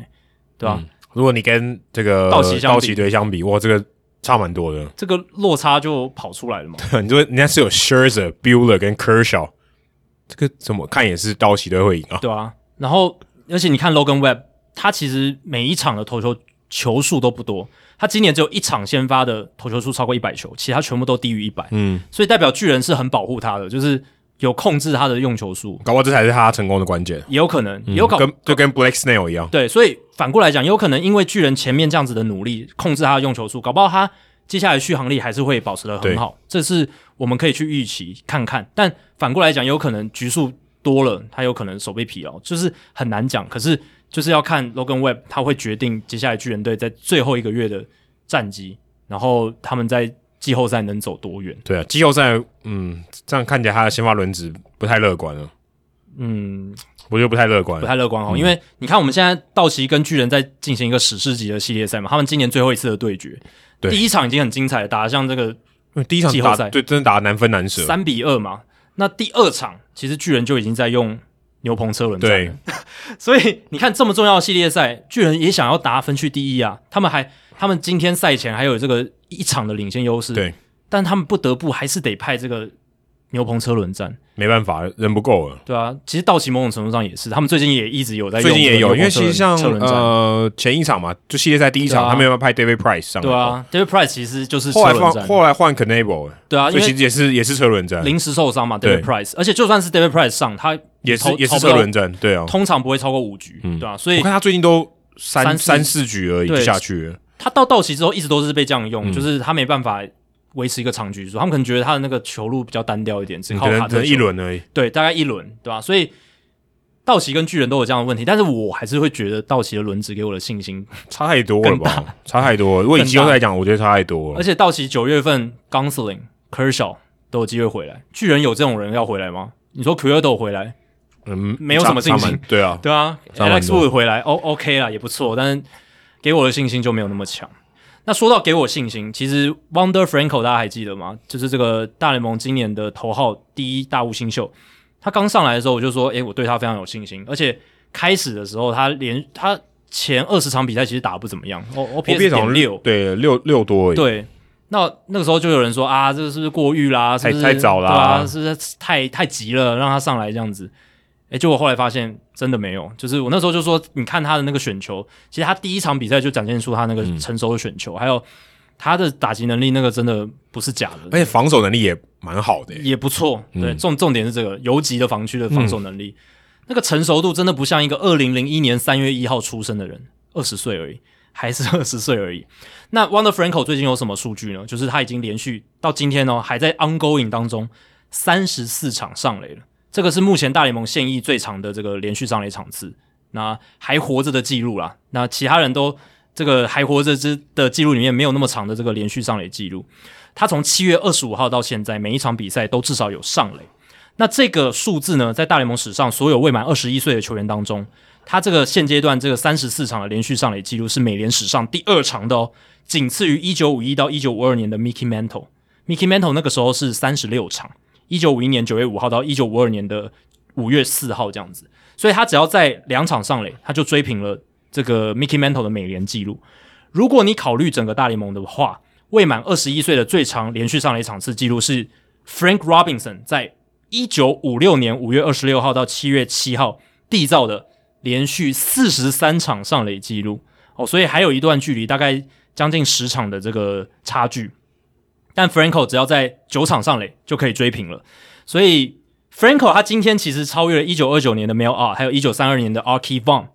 这两个球员都是有三十三场的连续出赛记录，呃，连连续上垒记录啊，连续上垒记录，而且都是在未满二十一岁的时候，所以他今年今今天已经超越两个名人堂传奇了。而且我刚刚讲的这四个球员，Mickey Mantle、Frank Robinson、Mel Out、a r k i v o n 全部都是名人堂球星，所以、嗯，因为因为对你能拿这个未满二十一岁这个条件，这很难。就是能在未满二十一岁能达到这样的成绩的人，基本上他就已经符合名人堂半只脚。真的，而而且二老十一岁，坦白说，二十一岁能进到大联盟，对啊，然后你有你还可以稳定的出赛哦，就已经够难了。对啊光你光要符合这条件就够难了。全世界有没有几百人而已吧？对我想讲的就是，老实讲，这有一点就是有一点误导了，因为二十一岁以前就上大联盟人真的很少，真的少到爆哎、而有且很多杰出的球员是在二十一岁以后才上的，对不对？这个当然嗯是二三、二四都有，对啊，也不代表说二十一岁以前上大联盟就一定是最出色，可是你能够就像 Adam 刚刚讲，稳定出赛这件事这情就最够不容易的。这个坦白说，你要达到这样就已经够难了。大部分二十一岁以前上来，大部分都是喝一杯咖啡，有没有？就是是让九你月份扩编的时对候让你上试来上来试试看的。试试看，然后让你试试水温。那然后你如果试试看，你根本不可能有那么多出赛机会啊。对，没错，就是这样的概念。所以 Franco 他当然备受期待。那光芒也是等到了哦四月之后，他们的这个年限可以再拉一年之后，他把它在六月的时候拉上来。结果算是虽然一开始有一点小小的低潮，可是他后来还是打出成绩。而且你如果不论年龄的历史记录是 Ted Williams 一九四九年的连续八十四场上垒，我觉得 Franco 以后有机会打破这个记录。会不会讲太早了？但他才二十岁嘛，对不对？他还有也许十五年的职业生涯，我们保守一点，十五年的职业生涯等着他。然后他二十一二十岁就打成这样，那 Ted Williams 当然也是算是天才天才型的球员，他也是很年轻就很强。他在算巅峰期的时候，累积了这个连续八十四场上垒的这个记录，超夸张，霸市长已经一半的球一技，半的球季连续都上嗯垒，这个很夸张的一个记录。你有霸，你会霸市长有上垒就已经蛮蛮强了，泰威廉在那八十四场的上垒率是五乘一八，所以蛮是蛮超夸过一张半的。都是在上垒。那 Franco 的话，我觉得真的不仅有机会追上这些球员，他甚至我现在当然现在现在讲有点太夸张、太大胆，但是我觉得他未来有机会进入名人堂，我喝对太早了。太早了，在真的真的蛮早。可是我刚刚讲的那些全部都进名人堂了嘛，对不对？就是、哦，所以这是一个参考。 Tropicana Field 里面有一个 Ted Williams 的博物馆，建议 Franco 每次上班之前都去那边拜一拜，诶但那个博物馆好像已经移掉了、还在吧？我我之前看新闻好像已经移掉了，对，好所以移到 Franco 的置物柜吗？我不知道，但是好像已经哦移掉了吗结结束了，对，好像已经结束它了。是一个，它是一个蛮大的、欸，对啊蛮大的，算是一个小，哎、不算是蛮大的，就是一个有有一点点规模的一个博物馆。对，可能再 double check 一下，也可能我记错，但我好像有依稀看到他们这个就是展展馆好像移移移掉了一个消息，对，哦原本还有、欸，哎，对啊，但那那个是一个很重要的特色嘛，对，因为啊好像呃，Ted Williams 好像 Tampa 人、，啊对是 Tampa 在对在那边的人。那 Franco 的他的连续上垒记录呢，已经打破了光芒队史的菜鸟记录了哦，所以已经菜光光芒队史当然不长，但是他光芒队有多少菜鸟？呃 也不多啊，也不几多百人啦而已吧，。一九九七年到现在，对啊，对啊，诶九八还是九七啊，九八吧，好像是九八、呃98嗯对，九八。那他的这个记录也超越了之前光芒队史的单季最长连续上垒记录，所以不止菜鸟，他队史的这个记录也超越了之前的记录是 Tommy Pham 在。二零一八年到呃，二零一八年八月二十一号到二零一八年的九月三十号的三十二场，对，所以 Franco 已经打破 Tommy Fan 所缔造的队史记录了。那前一次有未满二十一岁的球员达到连续二十四场以上的上垒，是一九九零年的 Ken Griffey Jr.，所以我们已经三十年没有看到这样子的表现。那 Franco 是这三十年来的第一人。那回顾一下啦，就是 Franco 他在六月二十二号到七月二十四号打击三围是两成二一，上垒率两成七二，长打率点三五八，OPS 点六三零，哦，真的不怎么样。但是呢，从七月二十五号他连续上垒场次的记录开始，到现在应该说到呃今天赛前为止，三乘一五的打击率，三乘八七的上垒率，长打率点五二八，OPS 点九一五，轰出四支全垒打，然后十三次三振，十三次保送，哇，三振保送比一比一，真的是非常非常厉害。所以真的，你其实从一个球员他的一些小联盟的一些三振保送比，你就可以看出他。未来的一个发展趋势，一个很大很大的端倪，这样子。我看到呃，Ted Williams Museum 在 Tropicana Field，它是写暂停营业在 OK Google Map 上但但我也不确定它到底现在还在不在，对，所以因为它是一个蛮呃蛮重要的观光景点。蛮有指标性的一个地方啊，对啊，而且纯而平且方就球觉场得最妙很少是，居然不在红袜队分围 park，而是在 Tropicana 对 Field。，会有点反 逻辑。对，但是纯平方球场让我印象蛮深刻，因为我只也只去过一次，但哎，你有进去看吗？我呃我们没就我们就在那个 gift 外 shop 外围外围对对外围就去他们的商店，对但是我就记得有那个博物馆，哦，你对哦，OK OK，对对对，我我记得有那个博物馆，对吧、那再来就想讨论，就是 Franco 有没有可能拿下今年的美联的新人王？这个就是能不能用那么少的场次就拿下新人王？那补充一个数据，就是史上最少场次获得新人王的这个记录的保持人是 Willie McCovey，他在一九五九年五十二场比赛就拿下了当年的国联新人王。他那时候七月三十号才上大联盟，然后打了五十二场比赛，十三轰三十八打点，OPS 一点零五一点零八五，是真的打得很好。那 Franco 是在六月二十二号上大联盟的，所以呃，当然是比 McCovey 早啦。然后他也出赛场次也比较多，只是他还是有一些竞争对手，像 Adolis Garcia，像游击兵队的嘛，然后他自己的队友 Randy Arozarena，或者是太空人队的投手 Luis Garcia，还有他自己的队友 Shane Mc- McClanahan，这几个其实都表现的不错。对，但他的名气最大。他名气最大，所以新人王真的没有说一定是看什么 WR 值或是看什么，有时候真的是看名气。他看他这个记录再继续看表现炒下去，就继续热下去，就就是他的了。如果延续到季末，应该会到五十几场吧？对哎不对差差不多50多，多差不多五十几场，我觉得应该就是他了，或这毫无疑问。或四十几场，我觉得也够了吧？就是也只要有那个新闻，然后记者、媒体朋友有看到，嗯就觉得应该他吧。因为 Garcia 就只有上半季，感觉大家话题比较多，下半季就比较少了，嗯，对啊，没所错以这个差蛮多的。是最后一个分享第三个数据就是 Austin Adams 教士队这个后援投手爆量出生球，不知道大家有没有注意到我？这转播者有播到他出生球啊，很扯欸诶、对啊，他真的很扯，那个感觉就是蛮容易失控的。呃，我说控球啊，不是人，是 他今年五十九场出赛，四十六点二局投球就投出二十个触身球哦，二十个哦。而且我去查了一下，应该跟外来物质加强制法没有关系，因为他在六月以前他就一直在投触身球了，所以应该跟这个没关系。活球年代以来，一九二零年代之后，大联盟史上投手单季最多出生球是一九二二年 Howard Emke 二十三个，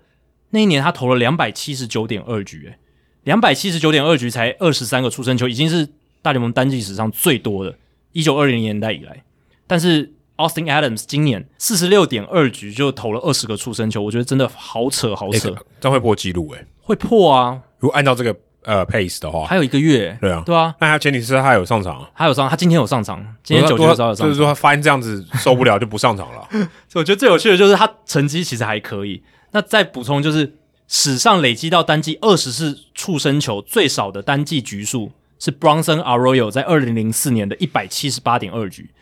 所以 Austin Adams 今年会绝对会打破这个记录。前个记录是一百七十八点二局，他现在才四十六点二局，